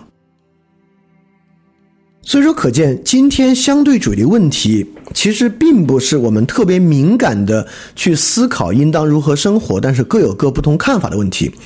实质上呢，它是一种应当的迟钝。我们对于何为应当问题啊，处于处在一种很大的迟钝。可见韦伯之后这种 fact value 的二分法，是以 fact 为中心，而不是以 value 为中心的。因此，第一位呢是判断是是什么，科学事实是什么。历史事实是什么？好与坏并不是第一位的划分，不管是好的还是坏坏的，这是之后的问题了。首当其冲的问题是事实是什么的问题。只要我们确定了它是事实，仅仅因为这是事实，在今天的情况之下，就已经具备了某种合理性。你可能听到这还觉得啊，没觉得这跟我们生活中的善有什么关系啊？这就是卢梭那种真诚具有价值啊！这就是今天为什么真小人好于伪君子的问题，就是真实的坏要好于呃虚假的好啊，就是跟这个是有高度关系啊。但我们也知道，在过去，只有好的真诚才是真诚啊，坏真诚甚至不是真诚。只有在 fact 优先于 value 的时代，坏的 fact 才具有某种道德价值。所以说。真小人是一种挺好的人性，在今天是一种特别好的展示。是为什么说事实是第一位的？光事实本身就会具有道德价值的这个荒唐的一点，在今天实际荒唐的结果就是真小人甚至具有某种道德地位。所以说，这个对于应当、对于价值的迟钝，不仅是一个副作用，甚至是追求 fact 时候的主动诉求，对吧？因此，在追求事实的时候，你首先必须具有应当的迟钝。就比如说，今天我们对于记者这个行业啊，或人类学研究者，都有一种陈词滥调式的追求，就说啊，你应该价值无涉，你应该价值中立，因为只有价值中立，先去承担和洞察这个事实，你才能够真正知道它为什么好。对吧？事实上，柏林的多元文化呢，就具有强烈的关于应当的迟钝。因此，在这个情况之下，我们就要说，我们并不是对应该如何生活，每个人都知道且有矛盾，而是在很大情况之下，对于是否有应当如何生活标准的问题啊，我们的基本看法是这个问题不可知，甚至这个问题不必知，没有必要知道。我们只要知道科学事实、历史事实和生活事实是什么就够了。所以说，确实可见，科学方法论对于相对主义是一个特别大的助长。而且可能听到这，你觉得不挺好的吗？就是能够价值无涉的去拥抱一切多元文化之中好的部分，然后每个人都能够感受到其他文化之中好的部分，并且能够亲自身体力行的实践出这种好，听起来是个很可遇的且现实的社会。但我必须进一步说，当应当产生迟钝之后。我们可不就我们可没有对好生活产生了特别包容的拥抱和理解力，恰恰不是，在应当如何生活迟钝之后，我们只对事实产生了一种敏感。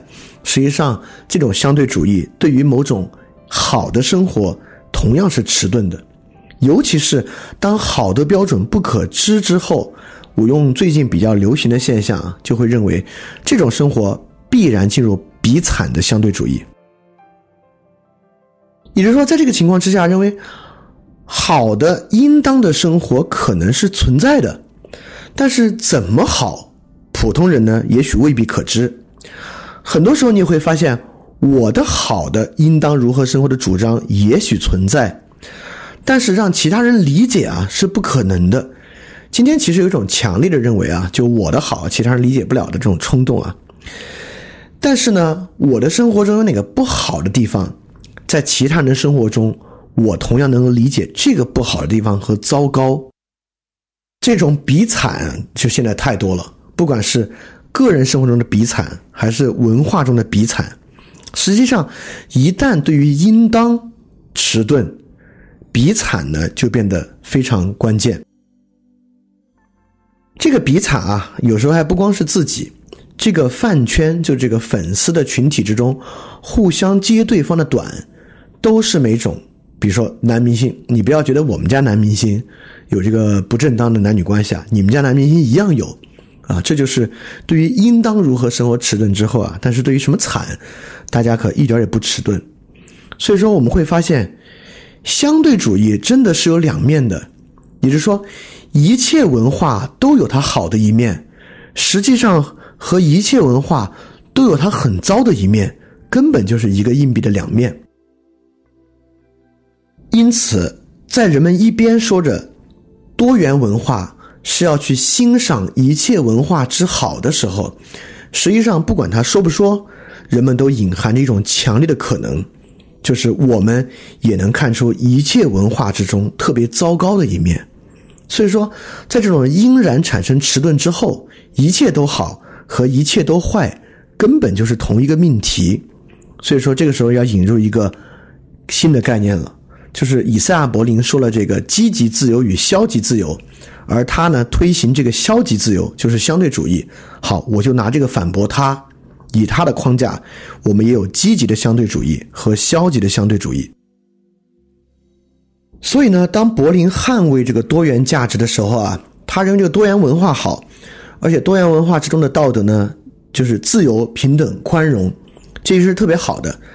在他看来啊，这个是某种政治的现实主义；但在我看来呢，这恰恰是某种政治的幼稚。也就是柏林认为，当人面对没有价值、价值中立的多元文化的时候，人们会自然进入一个好支配坏的世界。人们会面对多元文化的时候呢，用自由、平等、宽容。去支配、批判、否定和辱骂，人们会认为看着一切呢都挺好，而不是看着一切呢都很坏。所以，我认为柏林说起来是现实主义啊，实际上是政治幼稚。实际上，今天的真实世界是消极的相对主义，认为呢基本没什么是好的。我们自己有的问题啊，别人也有，甚至更甚。从相对而言各有各的好，到相对而言都很糟糕。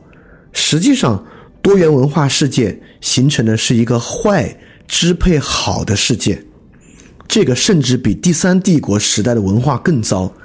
这是一个终极末人的世界，就是一个第三帝国那儿还是以自己拥有的东西为好，以犹太人拥有的东西为糟。但终极末人世界甚至不以自己拥有的东西为好，而认为大家都挺糟、一样糟的世界。而我要说，这个与佛教式的悲观主义甚至都有很大的不同。就传统佛教式的悲观，对于应该过的生活是悲观的，它至少有一个主张是应该不生活，应该学习一种放弃世俗生活，从而改变和克服生活之恶问题的方式。但是，消极的相对主义甚至不认为这样的坏是需要克服的。在消极相对主义的情况之下，会认为，因为这是从世道应当，认为这种现实就是自然的，它就是一定会发生的，它甚至不需要进行任何改变。这是消极相对主义最糟糕的一面。而且在世即应当这个问题之上，我们有时候也能看出啊，就人总是捍卫并以他自己拥有的东西为好，但我们就要问。那为什么会进入比惨的逻辑呢？就是我们发现啊，比惨是确实存在的，但为什么柏林那玩意儿是个幼稚？人们不会去比好，而会去比惨呢？我在这里呢，就是说这是一种直觉的力度，也就是说，虽然啊，进入科学认识论之后，人有强烈的是即应当的冲动，但真的认可是即应当啊，这可一点都不容易。实际上，在直觉上，他感受到它是坏的，这是很难抵御的。也就是说，对于一个消极的相对主义者，也没有办法操纵自己的感受。就尼采说那种对一切说是，那才是恰恰最困难的东西啊！就是对于有的东西说它不是，实际上呢，才是人软弱的时候比较容易的东西。所以说，在这种情况之下，对于一个消极相对主义者，直觉的糟糕。是难以否认的，在他认为一切都丧失办法，确实现在是的东西很糟糕，我真没法说他应当的时候，他自然产生一种强烈的冲动，认为都是很糟糕的。因此，消极相对主义面对直觉之糟糕，实际上是唯一的办法。所以说，悲观主义者当然也认识到了生活之糟糕，在这个情况之下呢？他没有走投无路，他走了最后那条不得不走的路径，就是尼采说那种终极虚无主义的路径，就佛教的路径。而消极相对主义者啊，就是我说悲观主义者是生活中败而未弃的人，而消极相对主义者在生活中是败而放弃的人，导致他哪里也不去，哪里也去不了，才进入这种终极默认的状态。这就是为什么我说柏林。那个东西根本就是一种幼稚，就是他认为人能够拥抱一切多元文化之好，好像人有办法去改变自己的直觉一样。实际上，直觉改变不了。就你的文化之中和别人文化中的那个糟的东西，尤其是当他真正压迫到你的生活自由的时候，你根本没办法说它好。而且我还要说，积极相对主义实际上必然的助长消极相对主义。你是说，积极的相对主义必然会和平庸、平凡这种性情结合到一起，转化为消极相对主义？就比如说，对历史功能性的相对主义而言，实际上任何一个个体在其中都是微不足道的。就比如现在要追求啊，这个整个共同体经济的健康发展，就你在里面就当消费者买那几块钱东西，能有啥用？啊，在这里边，你要真觉得你买了几块钱东西起了大作用才是奇怪呢。因此，在历史功能性认为人类的历史在不同阶段有不同价值的这个主张之中，比如说现在啊，人类就是要用这个科技啊做最后一搏，实现永生和最终天堂的到来。就你在这过程中有啥用？就个体面对这种历史功能性的相对主义啊，根本就是微不足道的。那对于多元文化的相对主义而言，这种多元文化的相对主义，恰恰是有利于边缘人群，而非主流人群的。但绝大多数人都是主流人群位置，你那个位置有啥多元价值的意义？就比如今天有很多人对于 LGBT 的运动，包括很多男性对于女性权益的运动很不爽，恰恰就是因为 LGBT 和女性现在站在多元文化的位置之上。他们因为多元文化的相对主义价值观，天然的拥有了合理性，而作为更大多数人的主流，你站在那里没合理性。实际上，今天欧洲对于移民的排除也有这方面的要素。也就是说，在柏林所要的多元文化相对主义之中，绝大多数人都并没有站在多元文化那一边，而站在了主流文化的这一边。对于这种人来讲啊，就会让主流文化人特别难受。他们就没有先天的证明自己私人善的方法，因此呢，他们就会转过来攻击处于边缘位置的多元文化。所以上一期我们讲到的所有这种平庸的性情啊，实际上就是消极相对主义的性情。消极相对主义呢，就会生出那种势力，那种各种各样的吧，包括那种攻击啊、羞辱啊，那种性情啊，都是消极相对主义的一种性情。说到底啊，积极相对主义其实也在诉求某种，不管是对于多元文化之好，还是历史功能之好。除了感觉之好，积极相对主义都在诉求某种非个体性的东西，而是在某种身份和某种历史中的认同。实际上，这种东西根本没法支撑到任何特别个体性的主张和处境。所以说，从这点上，不仅从经验上，由于直觉的强度，它会变成消极相对主义；而从其本身逻辑之上，积极相对主义也会必然的助长消极相对主义。所以本身呢，是一个我特别不认可的主张。所以这里面啊，对于第三次浪潮，尼采的那个，其实是一种最根本的误解。它误解点在哪儿呢？它误解点就在刚才最后这句之上。就是积极相对主义，其实根本没有支持到真正的私人善，因为不管是你作为一个族群的善，还是你作为这个时代中之人的善，跟你的私人特点都没关系，这是这个族群一个大的文明文化的特点和时代的特点，而尼采要的却不是这个，所以相对主义要的这个个人善啊，就根本不是个人善，就像社会契约论之中的个人善。那不是个个人，那还是在抽象个人与这个抽象政府之间某种博弈的产物。那理性哲学的个人善，不管是康德式的还是之后的，其实也不是个人善，那是一个抽象意识的个人善。前者呢，是一个集体与个体关系的附庸，或者呢是公共财产观念的附庸，从而呢在社会契约论之下，个人善根本的成为某种功利主义的附庸，就是去赚钱。后者呢，成为一个理性的附庸，或者呢是某种理性律令的附庸，成为某种绝对主义的附庸啊，各种形式的绝对主义啊，道德主义啊，爱国主义都会有。所以说，这种私人善、个人善虽然在诉求某个个体，但实际上并没有任何个体差异性，也不是一种个人善。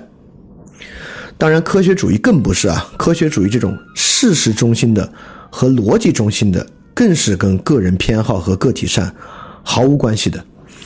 所以说，从尼采之后呢，我们其实没有发展出一种真正从个体价值出发的真正的私人善。这个呢，是今天的我认为啊，相对主义问题甚嚣尘上的一个根本原因。所以说，说到底，回到刚才那个问题，就是说我认识这有啥用？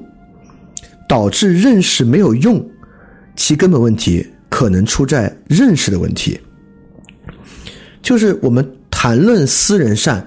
和谈论社会上生活差异的谈论方式出了问题，就是二十世纪海德格尔和维特根斯坦的图的主题。我们的认识方法出了问题，我们对于存在和语言的认识和感觉出了巨大问题。用这种问题带着问题的方法去理解和讨论存在、讨论问题、讨论价值、讨论生活，就必然的会堕入相对主义的罗网。所以说，这个时候我们会发现，相对主义实际上是有问题的。它其中有一个很大的问题，就是它和绝对主义啊，其实用了一样的视角。这个呢，就是刚才那个共同体绝对主义问题的来源，有一个很好的来源，就在共同体绝对主义之中，似乎绝对的只是那个原则，其他的东西呢可以相对。但是啊。就是这是为什么所有共同体绝对主义都会出这个问题。一旦在这个情况之下，那个绝对主义就不绝对了。所以绝对主义真的是在诉求某种统御一切的绝对性，它是不容许例外的。当然，这也是很多人反对绝对主义的原因，也是相对主义兴起的一个重要的缘由，尤其是二战之后。但是呢，同样，相对主义反过来也绝不容纳任何绝对主义的要素，他在诉求一种特别强烈的权威式的相对主义。这就是我们社会上对每个人的要求，我们有种权威式的外在标准，都不要去评价和架起别人的生活。所以说，在这个地方，我们发现相对主义和绝对主义其实很像的，他们两者都同样特别强调某种外在权威和标准。要求要拥有这种权利和行为准则，他们要求塑造某种绝对的行为准则来实现这个东西。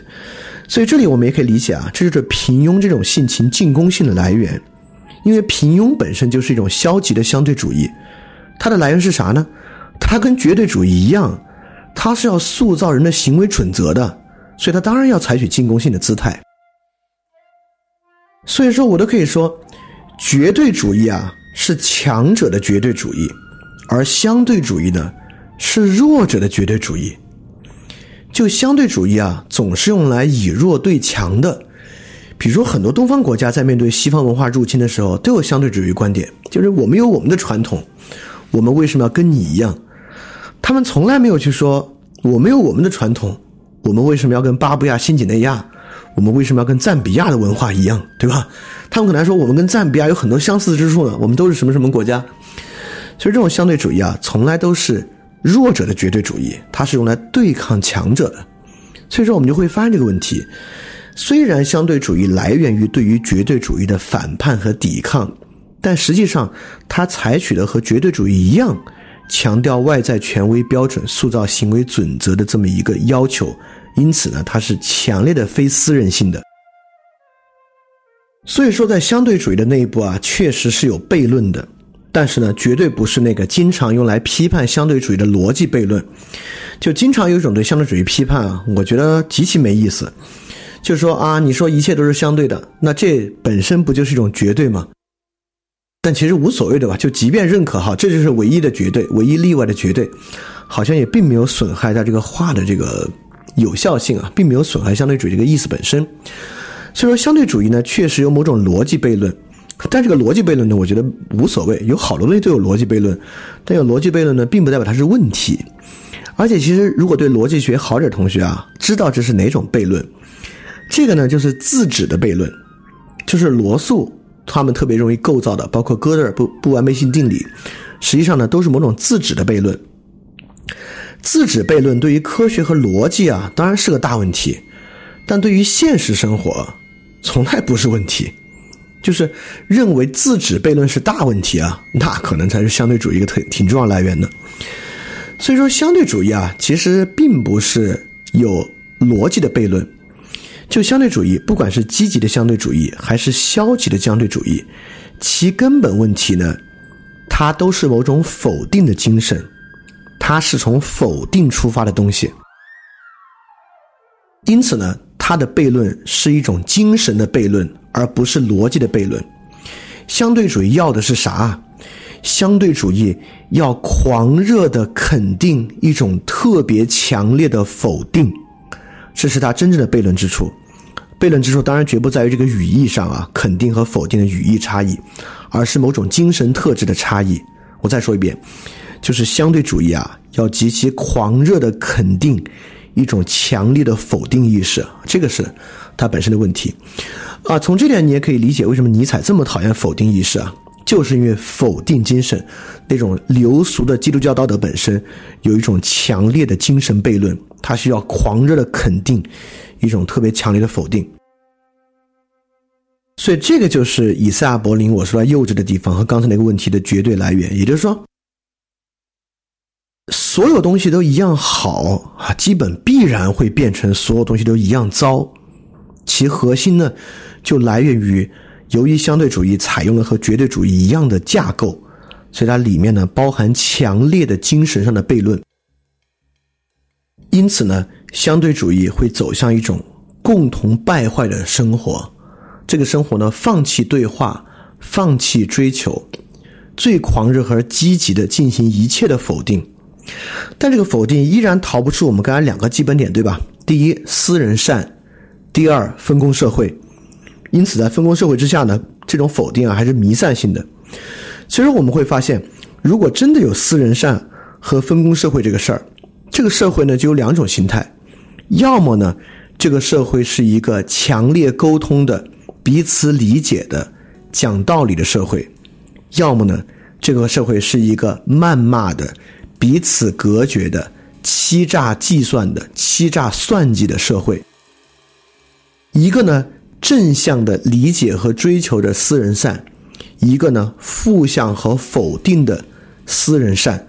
就今天整个社会主流文化是哪一种啊？就是不用在这里做任何论证，一目了然。因此，相对主义会导向一种共同的败坏，而非一种共同的追求。就是因为。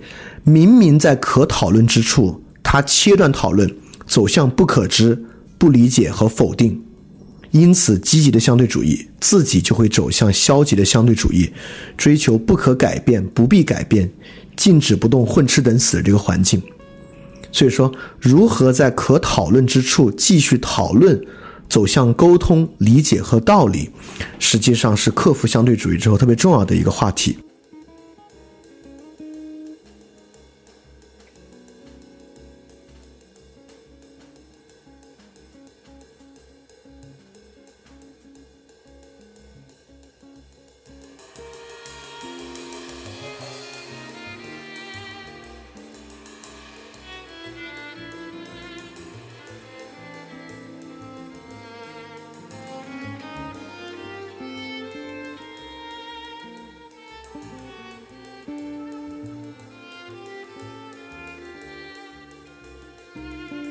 所以这里就要说一下了，就是我们还有可能去重新复兴这种沟通嘛？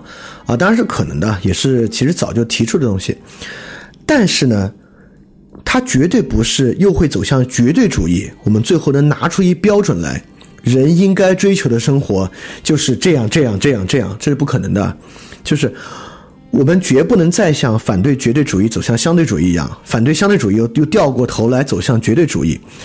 所以，应然的生活是不可能变成某种标准的，它最终呢，还是一种私人善的泰坦之争。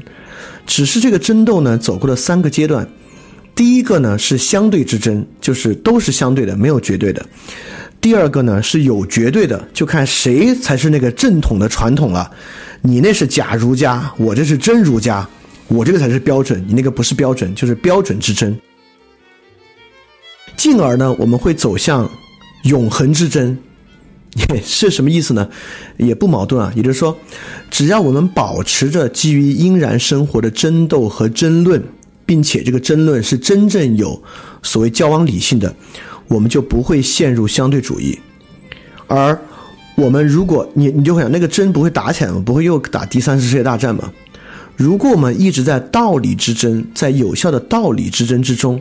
就不会是战争之争，所以说从这个角度，大家应该可以理解哈贝马斯后期强调的交往理性和公共领域到底重要性何在。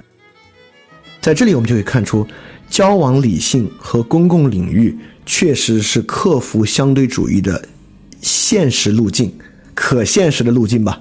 现在在互联网条件之下，就是每况愈下，能不能做得好，当然看诸位努力。因此呢，什么是交往理性？就是维持对应然生活的沟通和争斗，这就是交往理性。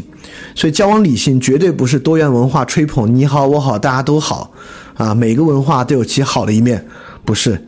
交往理性是维持的对应然生活的沟通和争斗。所以怎么争，对吧？现在网上争的还少吗？大家骂的还少吗？到底我们的？根本性的支点改变在哪个地方啊？其实，在这个位置。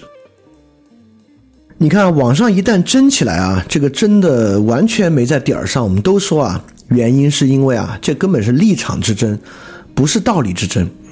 感觉只要掺入了两帮不同立场的人啊，他们就没法沟通和理解，导致推而广之，嗯，人们就根本性的认为，其实人跟人是没法理解的，因为他们就是有立场差异嘛。这是相对主义的基础啊。但我们必须分清一个东西啊，就是价值中立和立场中立意识形态中立是不一样的。诚然，立场相左的两个人，或者意识形态完全相左的两个人，很可能是没法沟通的。但是价值相左的两个人呢，很可能是能沟通的。交往理性确实需要立场和意识形态的中立，但是并不需要价值的中立。呃，仅仅说到这儿，肯定还没理解。因此呢，就要区分一个东西了。这个价值、意识形态、立场有啥不一样？立场挺简单的，我支持 A，你支持 B，这就是立场之争了。意识形态跟这个有异曲同工的地方，比较复杂。价值跟他们不一样在哪儿啊？就是因为立场就是立场，我们没有说理解这个立场，立场不用理解，它就是一个事实。但价值呢，就不仅有说明、表述的维度，价值呢还有理解这个维度。所以说，怎么才能够真正沟通，就需要去搞清楚两个特别重要的一个一组区分，就是理解与说明的区分。理解啊，就理解与说明，呃，这可不是我编出来的啊，这是维特根斯坦后期哲学特别重要的一个问题，就要说明理解与说明这两个东西的差异。这两东西其实，你别说，它还是真是一个很复杂的问题，因为在科学主义中，理解和说明是一回事儿，就像一个数学证明，你有没有真的理解啊？你就把它用证明的公式说明出来。凡能说明的就能理解，凡不能说明的就不能理解，这就这就是史里克那个逻辑实证主义啊，他们的主张，说明和理解是一组关系。而维特根斯坦呢，恰恰是在因为这个逻辑实证主义尊维特根斯坦为神嘛，呃，这是这是个玩笑话，就是尊他为精神领袖。而维特根斯坦恰恰是看明白了。自己与逻辑实证主义者的区分之后，在后期哲学中非常明显的区分了理解与说明的差异，而相对主义的问题恰恰就是没有搞清楚理解和说明差异的问题。当然啊，也肯定存在对生活缺乏理解或只有很浅理解的人，啊，有那种说起来虽然头头是道，但实际上并未理解，这这这当然是存在的啊。因此呢，存不存在那种高度争吵，但实际上可以完全互相理解的人？说起来是多元的，但实际上他们俩最像。其实很多啊，比如说 TFBOYS 三个男孩的不同粉丝之间在网上吵的最厉害的，他们各自的主张非常不同，但作为旁人来看啊，把名字蒙上，你绝对看不出在说谁。他们其实是高度可以理解的。包括中美之间现在贸易战之中吵的也是不可开交，双方看起来完全不同。但我们之前其实，在节目里提到过啊，因为这个路径选择的原因，实际上这两个国家最像，在很多方面，这两个国家应该可以完完全全理解彼此。因此呢，虽然在说明的层面上，就在表述和说明的层面上差异巨大，丝毫不妨碍互相理解，他们高度类似。迪尔泰就有一句话说：“我们说明自然，而我们理解心灵生活。”这个地方呢，与维特根斯坦这里就有相似的地方了。对于事实的说明可以千差万别，但理解可以是类似的。同样，即便两个人有巨大的理解差异，在说明上也是可以共通和交流的。比如说，柏拉图在《法义篇》开篇，苏格拉底去到。克里特岛输出这个雅典的立法观念啊，与克里特岛其实他们对法的理解完全不同，他们对神的理解完全不同。但法一篇最开始就是苏格拉底与克里特岛的长老长篇大论的讨论敬神的问题，理解完全不同，但是可以沟通。因此，说明呢，绝对是可以导向理解的，也绝对可以在没有说明的地方仍旧存在着理解。因此，我们最开始说啊，在这个社会中，人是存在差异的，这个差异可能导致相对主义。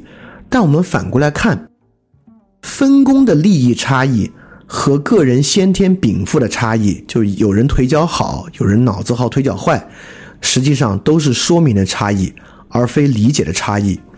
绝大多数相对主义主张的这种差异，并非理解的差异，而仅仅是说明的差异。因此，从这个地方我们可以反观轴心时代的巨大意义，也是为什么后来这么多人，尼采、威廉斯、施特劳斯、海德格尔都主张，包括汉娜·伦特要主张复归希腊传统，包括我们这边就可以主张复归先秦传统的一个重要意义。也就是说，在先秦传统和希腊传统之前，他们都是各自地方不同的传统。而理性化过程不是我们今天这种科学理性化过程啊，就是轴心时代的理性化过程，实际上就是呈现出说明差异背后的理解构共通。柏拉图、亚里士多德可不就是在做前苏格拉底各哲学不同说明差异之后的理解共通吗？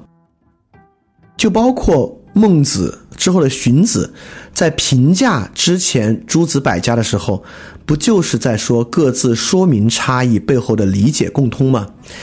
因此，在轴心时代，人们放弃完全遵从传统的时候，开始进行传统分辨的时候，可不就是要找到传统背后自然权利的要素吗？找到传统之后可以被理解的共通的自然权利要素，何为自然？从中呢，形成一个共通的、可以被理解的东西。所以说呢，这个才是一个这么值得被关注啊！重新去回复其精神的时代，恰恰在那个时代呢，人们完全理解说明的差异与理解的共通之间的辩证关系。所以，相对主义之争其实很大程度上是说明之争，在人的。各种表述上有差异，绝不代表它不同。维特根斯坦的哲学研究最开始第一页就引了一句话，引的是莎士比亚《李尔王》里的一句话。这句话就是：“我将教会你们差异。”维特根斯坦引这句话的意思就是说，要区分差异与理解之差的区别。也就是说，维特根斯坦在哲学研究中，他所主张的是差异的来源啊，其实是语言游戏与家族类似。在这儿我肯定没机会把这从头再讲一遍啊，大家可以听听去听听维特根斯坦那期。也就是说，语言和概念的表面差异，表述出来东西的差异，绝对不代表意义的根本分歧，并没有在意义上的根本分歧。所以我们在表达的那一期其实也讲过类似的东西啊，就是符号使用的差异，甚至符号使用的敌对，实际上根本没有彼此理解的障碍，双方都是一类人，都是一类体育迷或二次元人。所以说，真正应当做的呢，恰恰是对说明过程和对说明的辨析，就有助于我们化解差异，实现理解。就维特根斯坦认为完全可行的就是这个东西，而相对主义呢，恰恰是拿住了表面的差异，以无法沟通、难以沟通，进一步强化说明之争，并推论他们有理解上的根本区别，而导致他们不可沟通、不可化约。这东西例子非常多，就我们在生活中就有这个感觉，就两个人真的不可开交。旁人一听听出来了，就你们俩说的其实是一回事儿。我还可以举出一个实际的例子，就是反消费主义有一种啊比较流行的就是这个断舍离和极简主义。但后来我们大家都看明白了，这个反消费主义的极简主义啊，和这种消费主义，尤其是消费升级，其实说的是一回事儿。就是说到底啊，他主张你得买配得上你的东西。你别乱买，你必须选择那种最配得上你的东西来买。就实际上和消费升级说的是一回事儿，虽然在语义上、在说明上完全针锋相对，但实际上是一个东西。这个抖音和快手过去还被当做两种多元文化的代表，但在今天我们发现实际上也是一回事儿。最能够看出它是一回事儿的，实际上我们就是能看到。同一个 KOL 既在抖音既在抖音开账号，也在快手开账号，更新一样的东西，说明这俩最开始被我们认为是两种不同多元文化代表的东西啊，实际上是一个东西。说明之争有差异，绝对不代表不同，甚至呢其实是相同的。所以刚才最后那个例子你一定能理解啊。如果一个 KOL 同时在快手和抖音开账号，一个品牌同时在两边投广告，就已经非常好的证明了他们两者虽然表面有差异，实际是共通的。这个呢，也是维特根斯坦后期哲学一个很重要的观点，后来被被凝结在这个英国哲学家的《以言行事》这本书里面。我们以前讲过这个书啊，就如何以言行事。这本书的重要性啊，就是从理解的角度重新看语言的差异，而不是从说明的角度看语言差异。这个呢，就叫做语言的，或者是整体二十世纪的实践转向。这个对于解决相对主义问题特别重要。为什么重要呢？因为过去我们为什么认为啊，这个世界上没有共通的价值主张和价值规范，就在于我们当时其实要找的是一个言语规范。我们认为价值规范必须凝结为一样的表达和说明。在这个情况之下，表达和说明要一样，尤其是个表达说明要形成某种科学意义的表达说明啊，我们发现根本不可能。从而呢？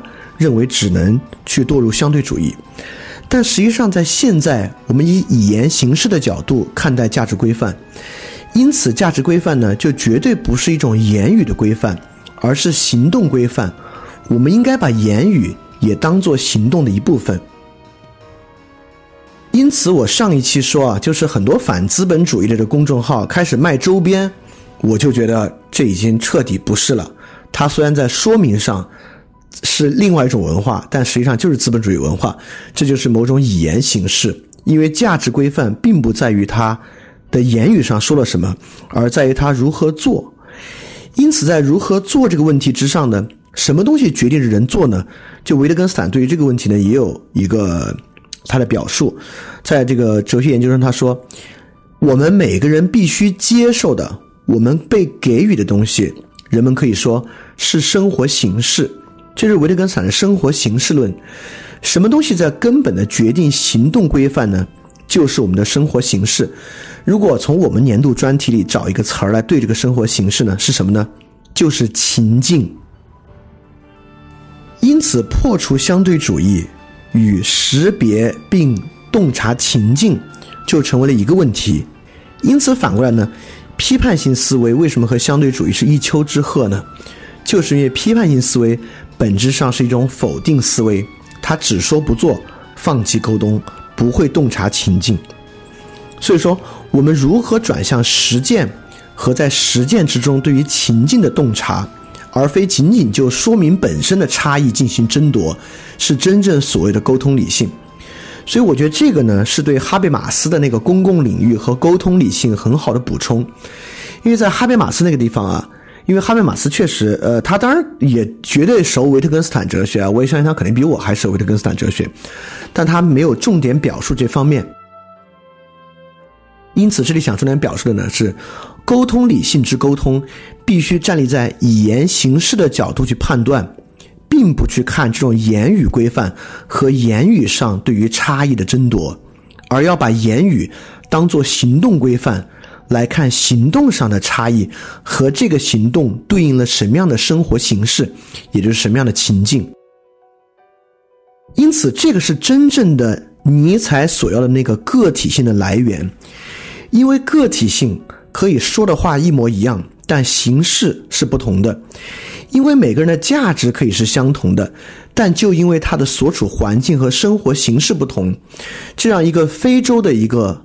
践行者，一个 doer，和一个后资本主义社会城市里的践行者，虽然做的事儿完全不同，但彼此之间不必是多元文化，而是同一种文化，成为了可能。就连维特根斯坦也说，他就在说这个生活形式和语言游戏啊。他说，假设你来到一个陌生的部落考察，你完全不懂那里的语言，在什么情况你会说那个人在下达命令、理解命令、服从命令和抗拒命令呢？也就是说，确实，当我们将语言看作某种行动规范的时候，我们就找到了摆脱说明的差异，而呈现出理解之差异和是否在理解上共通的一个东西。当然，语言形式这点啊，就以后如果我们再讲到语言学，如果有机会讲的话，我觉得还可以，呃，还可以很重的讲一讲。因为我们说实践转向的时候，在我们讲海德格尔的时候，也有认识论，从认识论中心主义到实践中心主义，维特根斯坦这里也是。但今天我们还绝对没有克服这个，我们一直极其难理解的主客一体。什么叫主客一体？实际上就是实践中心主义。当然，这个所以说讲语言形式呢，跟这个高度相关，也值得一讲。所以说到这个地方，我们怎么判断一个人是不是相对主义呢？比如说，一个人说：“我其实不是相对主义者啊，我特别希望跟人沟通，但有的人啊就是说不通，没法沟通的，所以我这在这之后就拒绝跟他们沟通了，真是沟通不了。”当他这么说的时候，他是个相对主义者还是个绝对主义者呢？他当然还是个相对主义者，虽然说他不是啊。但是你就可以从他对这个事儿的理解之上来看待他是不是，而不是他的说明之上看待他是不是。所以说，我们反过来想，就从这个例子往下，什么样的人会坚持不懈的沟通？什么样的人会放弃沟通呢？所以说，我们在在这里就可以更进一步明白，相对主义啊，看起来是一个意识形态主张，是一个价值选择的主张，但我们发现还是尼采说的对。这个东西并不是一个认识论差异，什么人会坚持不懈的沟通，什么人会放弃沟通呢？说到底，相对主义还是非相对主义，实际上是精神和信心的区别。说到底，实践中心非认识论中心，最后是精神的差异，而非是认识论的差异。所以说，尼采所说的重估一切价值和私人善的意义是什么关系呢？是说重估一切价值是在心里想出了一套基于私人善的新的说辞吗？到底是重说一切价值，还是重做一切价值是一个更重要的东西呢？所以说，我们如何在这里用因然重新统御实然？其关键就在于你认为你应该如何生活，你就去如何生活。而不是在这里判断应该如何生活和你生活实际是什么样，在认识上的区分和差异。所以在这里，你应该能把前面的三期，包括知识型愚蠢，包括一个表达社会，包括平庸性情，在相对主义的框架之下，产生一个更好的理解了吧。但我相信啊，这绝对不可能听完一期节目解决相对主义。但我相信，对于相对主义的理解，对于相对主义问题的根源，对于它产生的危机和哪种转变可以帮我们真正的克服相对主义，我觉得呢，可能都给予了很多的启发。那 OK，那我们来看看大家有什么问题啊？来问一下问题。这里有个问题啊，说如果从想过渡到做，那么做的准则是什么，或者说做的依据是什么呢？呃，你可以想你的生活之中啊，很多时候你做事情并不是因为道理而做。在之前的节目里面也说过很多，包括我们有一期这个问答节目，说什么是直觉，在那期呢，其实就跟做有很大的关系。我觉得可以去听一听那期啊。事实上，绝大多数时候我们做什么东西，并非依据什么准则而做，而是在什么动机之下做。而自我教育那期，我们也提到了特别多，就是这个觉察不是道理觉察，而是对于精神、对于立场、对于处境的觉察。对于处境觉察，最后不是要把它描绘出来，不是要描述出来、说明出来，而是要去产生一种感觉和一种对他的精神意向。就这个，你可以完全从胡塞尔那种意向性角度去理解这个问题啊。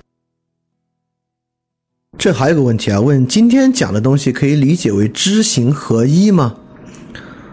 啊，我觉得我不知道，我一直觉得知行合一这个话还是在认识论中心之上来想的，好像还是在诉求某种意识标准。我建议放下这个问题啊，就是。你都可以想想怎么光做不想，可能都都都好点儿，就好过于想是不是要非要知行合一或什么样的东西啊？还是以作为中心。第二，对于共同的具体实践的理解差异如何沟通？呃呃，我觉得这个问题问的有点细啊。呃，但是我想想，如果我们过去节目里跟他引述相关的部分，实际上就是视角主义的部分，我们。很多讲到维特根斯坦和尼采的部分呢，跟他都有对应关系。就实际上是在说很多不可理解之处如何理解，尤其是我们讲什么叫做哲学作为医生和警察去判断误用，因此很多时候导致不可理解的根本原因呢是语言的误用，是语言在说明角度之上的问题。所以如果能够解决这些问题呢，实际上是能够更多促进理解的。就关于这个实践理解的差异沟通啊，我觉得这个呃相关的书籍和实践也很多，呃呃悬的和不悬的都有，我觉得可以去参考一下。好，今天问问题的人不是很多啊，是我不知道今天这集讲的跟生活太远了，还是讲的晦涩了。我感觉不会，其实讲完之后我自己感觉还不错。我这我觉得这期讲的。挺明白的，而且启发性意味也挺大的啊！希望能有所帮助吧。如果大家之后还有问题呢，可以继续在群里问，我们可以在群里讨论一下。那录进去这部分就到这儿，那我们今天节目就到这里结束。呃，大家记得敢去相信，加油！非常感谢你收听本节目。如果希望每周一加入微信群，跟我们一起学习，提出问题，看到每次分享的 keynote，可以微信添加“想借 Joy Share” 想。借的拼音 x i n g j i e，Joy Share J O Y S H A R E，并说牛津通识读本就可以被我们拉入群中，每周一起学习了。欢迎你来。嘿，你是不是也听了不少我们的节目呢？如果你跟我们一样觉得这个节目还不错，可能也挺重要。如果能让更多人听到，虽然可能效果不大，也可能会让这个社会变得好一点点吧。所以说。呃，干脆去转发一下好吗？让更多的人可能听到这个节目，我们来试试它会产生什么样的效果吧。谢谢你的转发。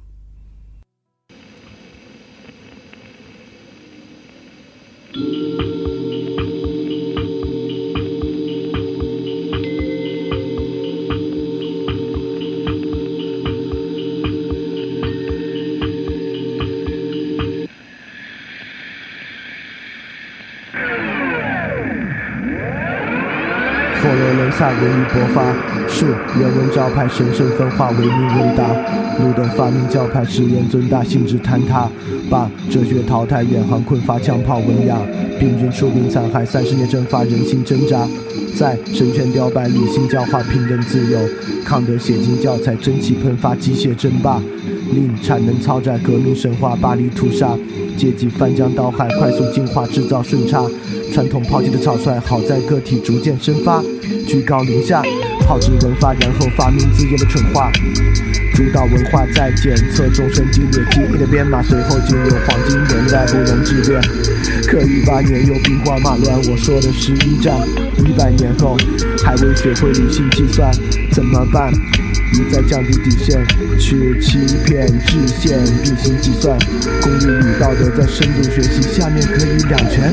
奈何情绪总不听使唤，失眠疑团，深度思辨和试验和平，还是判决死缓。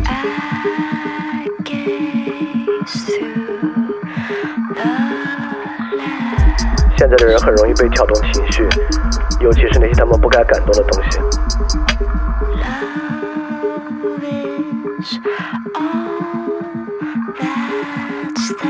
可那些真正重要的东西呢？其实他们也毫不在意。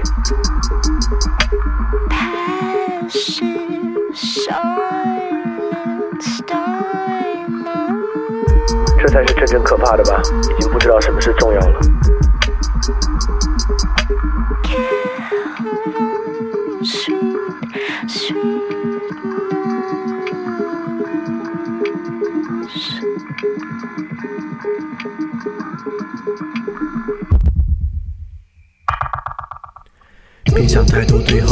利益财政他在说，别在乎不假思索，全靠金钱就这么赤裸，钻营开拓，捧杯相较，财产阔绰，不甘示弱，有你死我活的快乐。别想太多，对号入座，快感财政他在说，别啰嗦，已经实证，没有意识，更没有自我。五巴比妥十五毫克静脉注射，不假思索，有不死不活的快乐。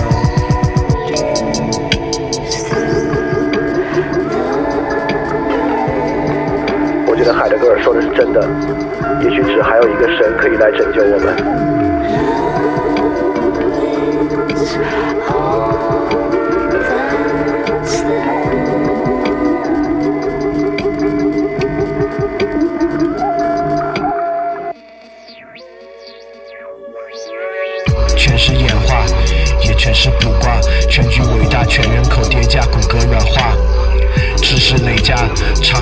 快速上架，记忆力耗尽，脑汁已被告知，失而复得，又得而复失，标志着资本主义循环消费无可挑剔，必然超值。假意和 greedy 它相互交织，垫脚石批量集合，浑然不知，分享道理，个性消失。奖励大同小异，它变换措辞。多巴胺永不过时，开始编码闭幕词，结局只需坍塌，逐渐变实。焦虑，随声附和，面面相觑，无人负责。就在这不该的场合，预言着通道的覆辙，鼓噪我苦难的口舌，开路在迷惑的沼泽。翻开我晦涩的书册，语词句册听者的愈合。来把你直觉筛选，挥手开显梦境的曲折。被人转载，另眼看待，将叙事篡改，见钱眼开，真相掩埋，标题惊骇，俗人反态，留下我未老先衰，奈何奈何。学会不露声色，接受完败，推翻重来，on the side。效率确定，操作功力，成果技术的姿态，感应虚空，股神放肆毁灭，异想的天开。财富游戏，手机流量充值，消极的自在，可被刺猬众人接管，然后置身的世外。我确信个体平民炎凉世态，平等惨淡，无人例外，束手清心，继续等待。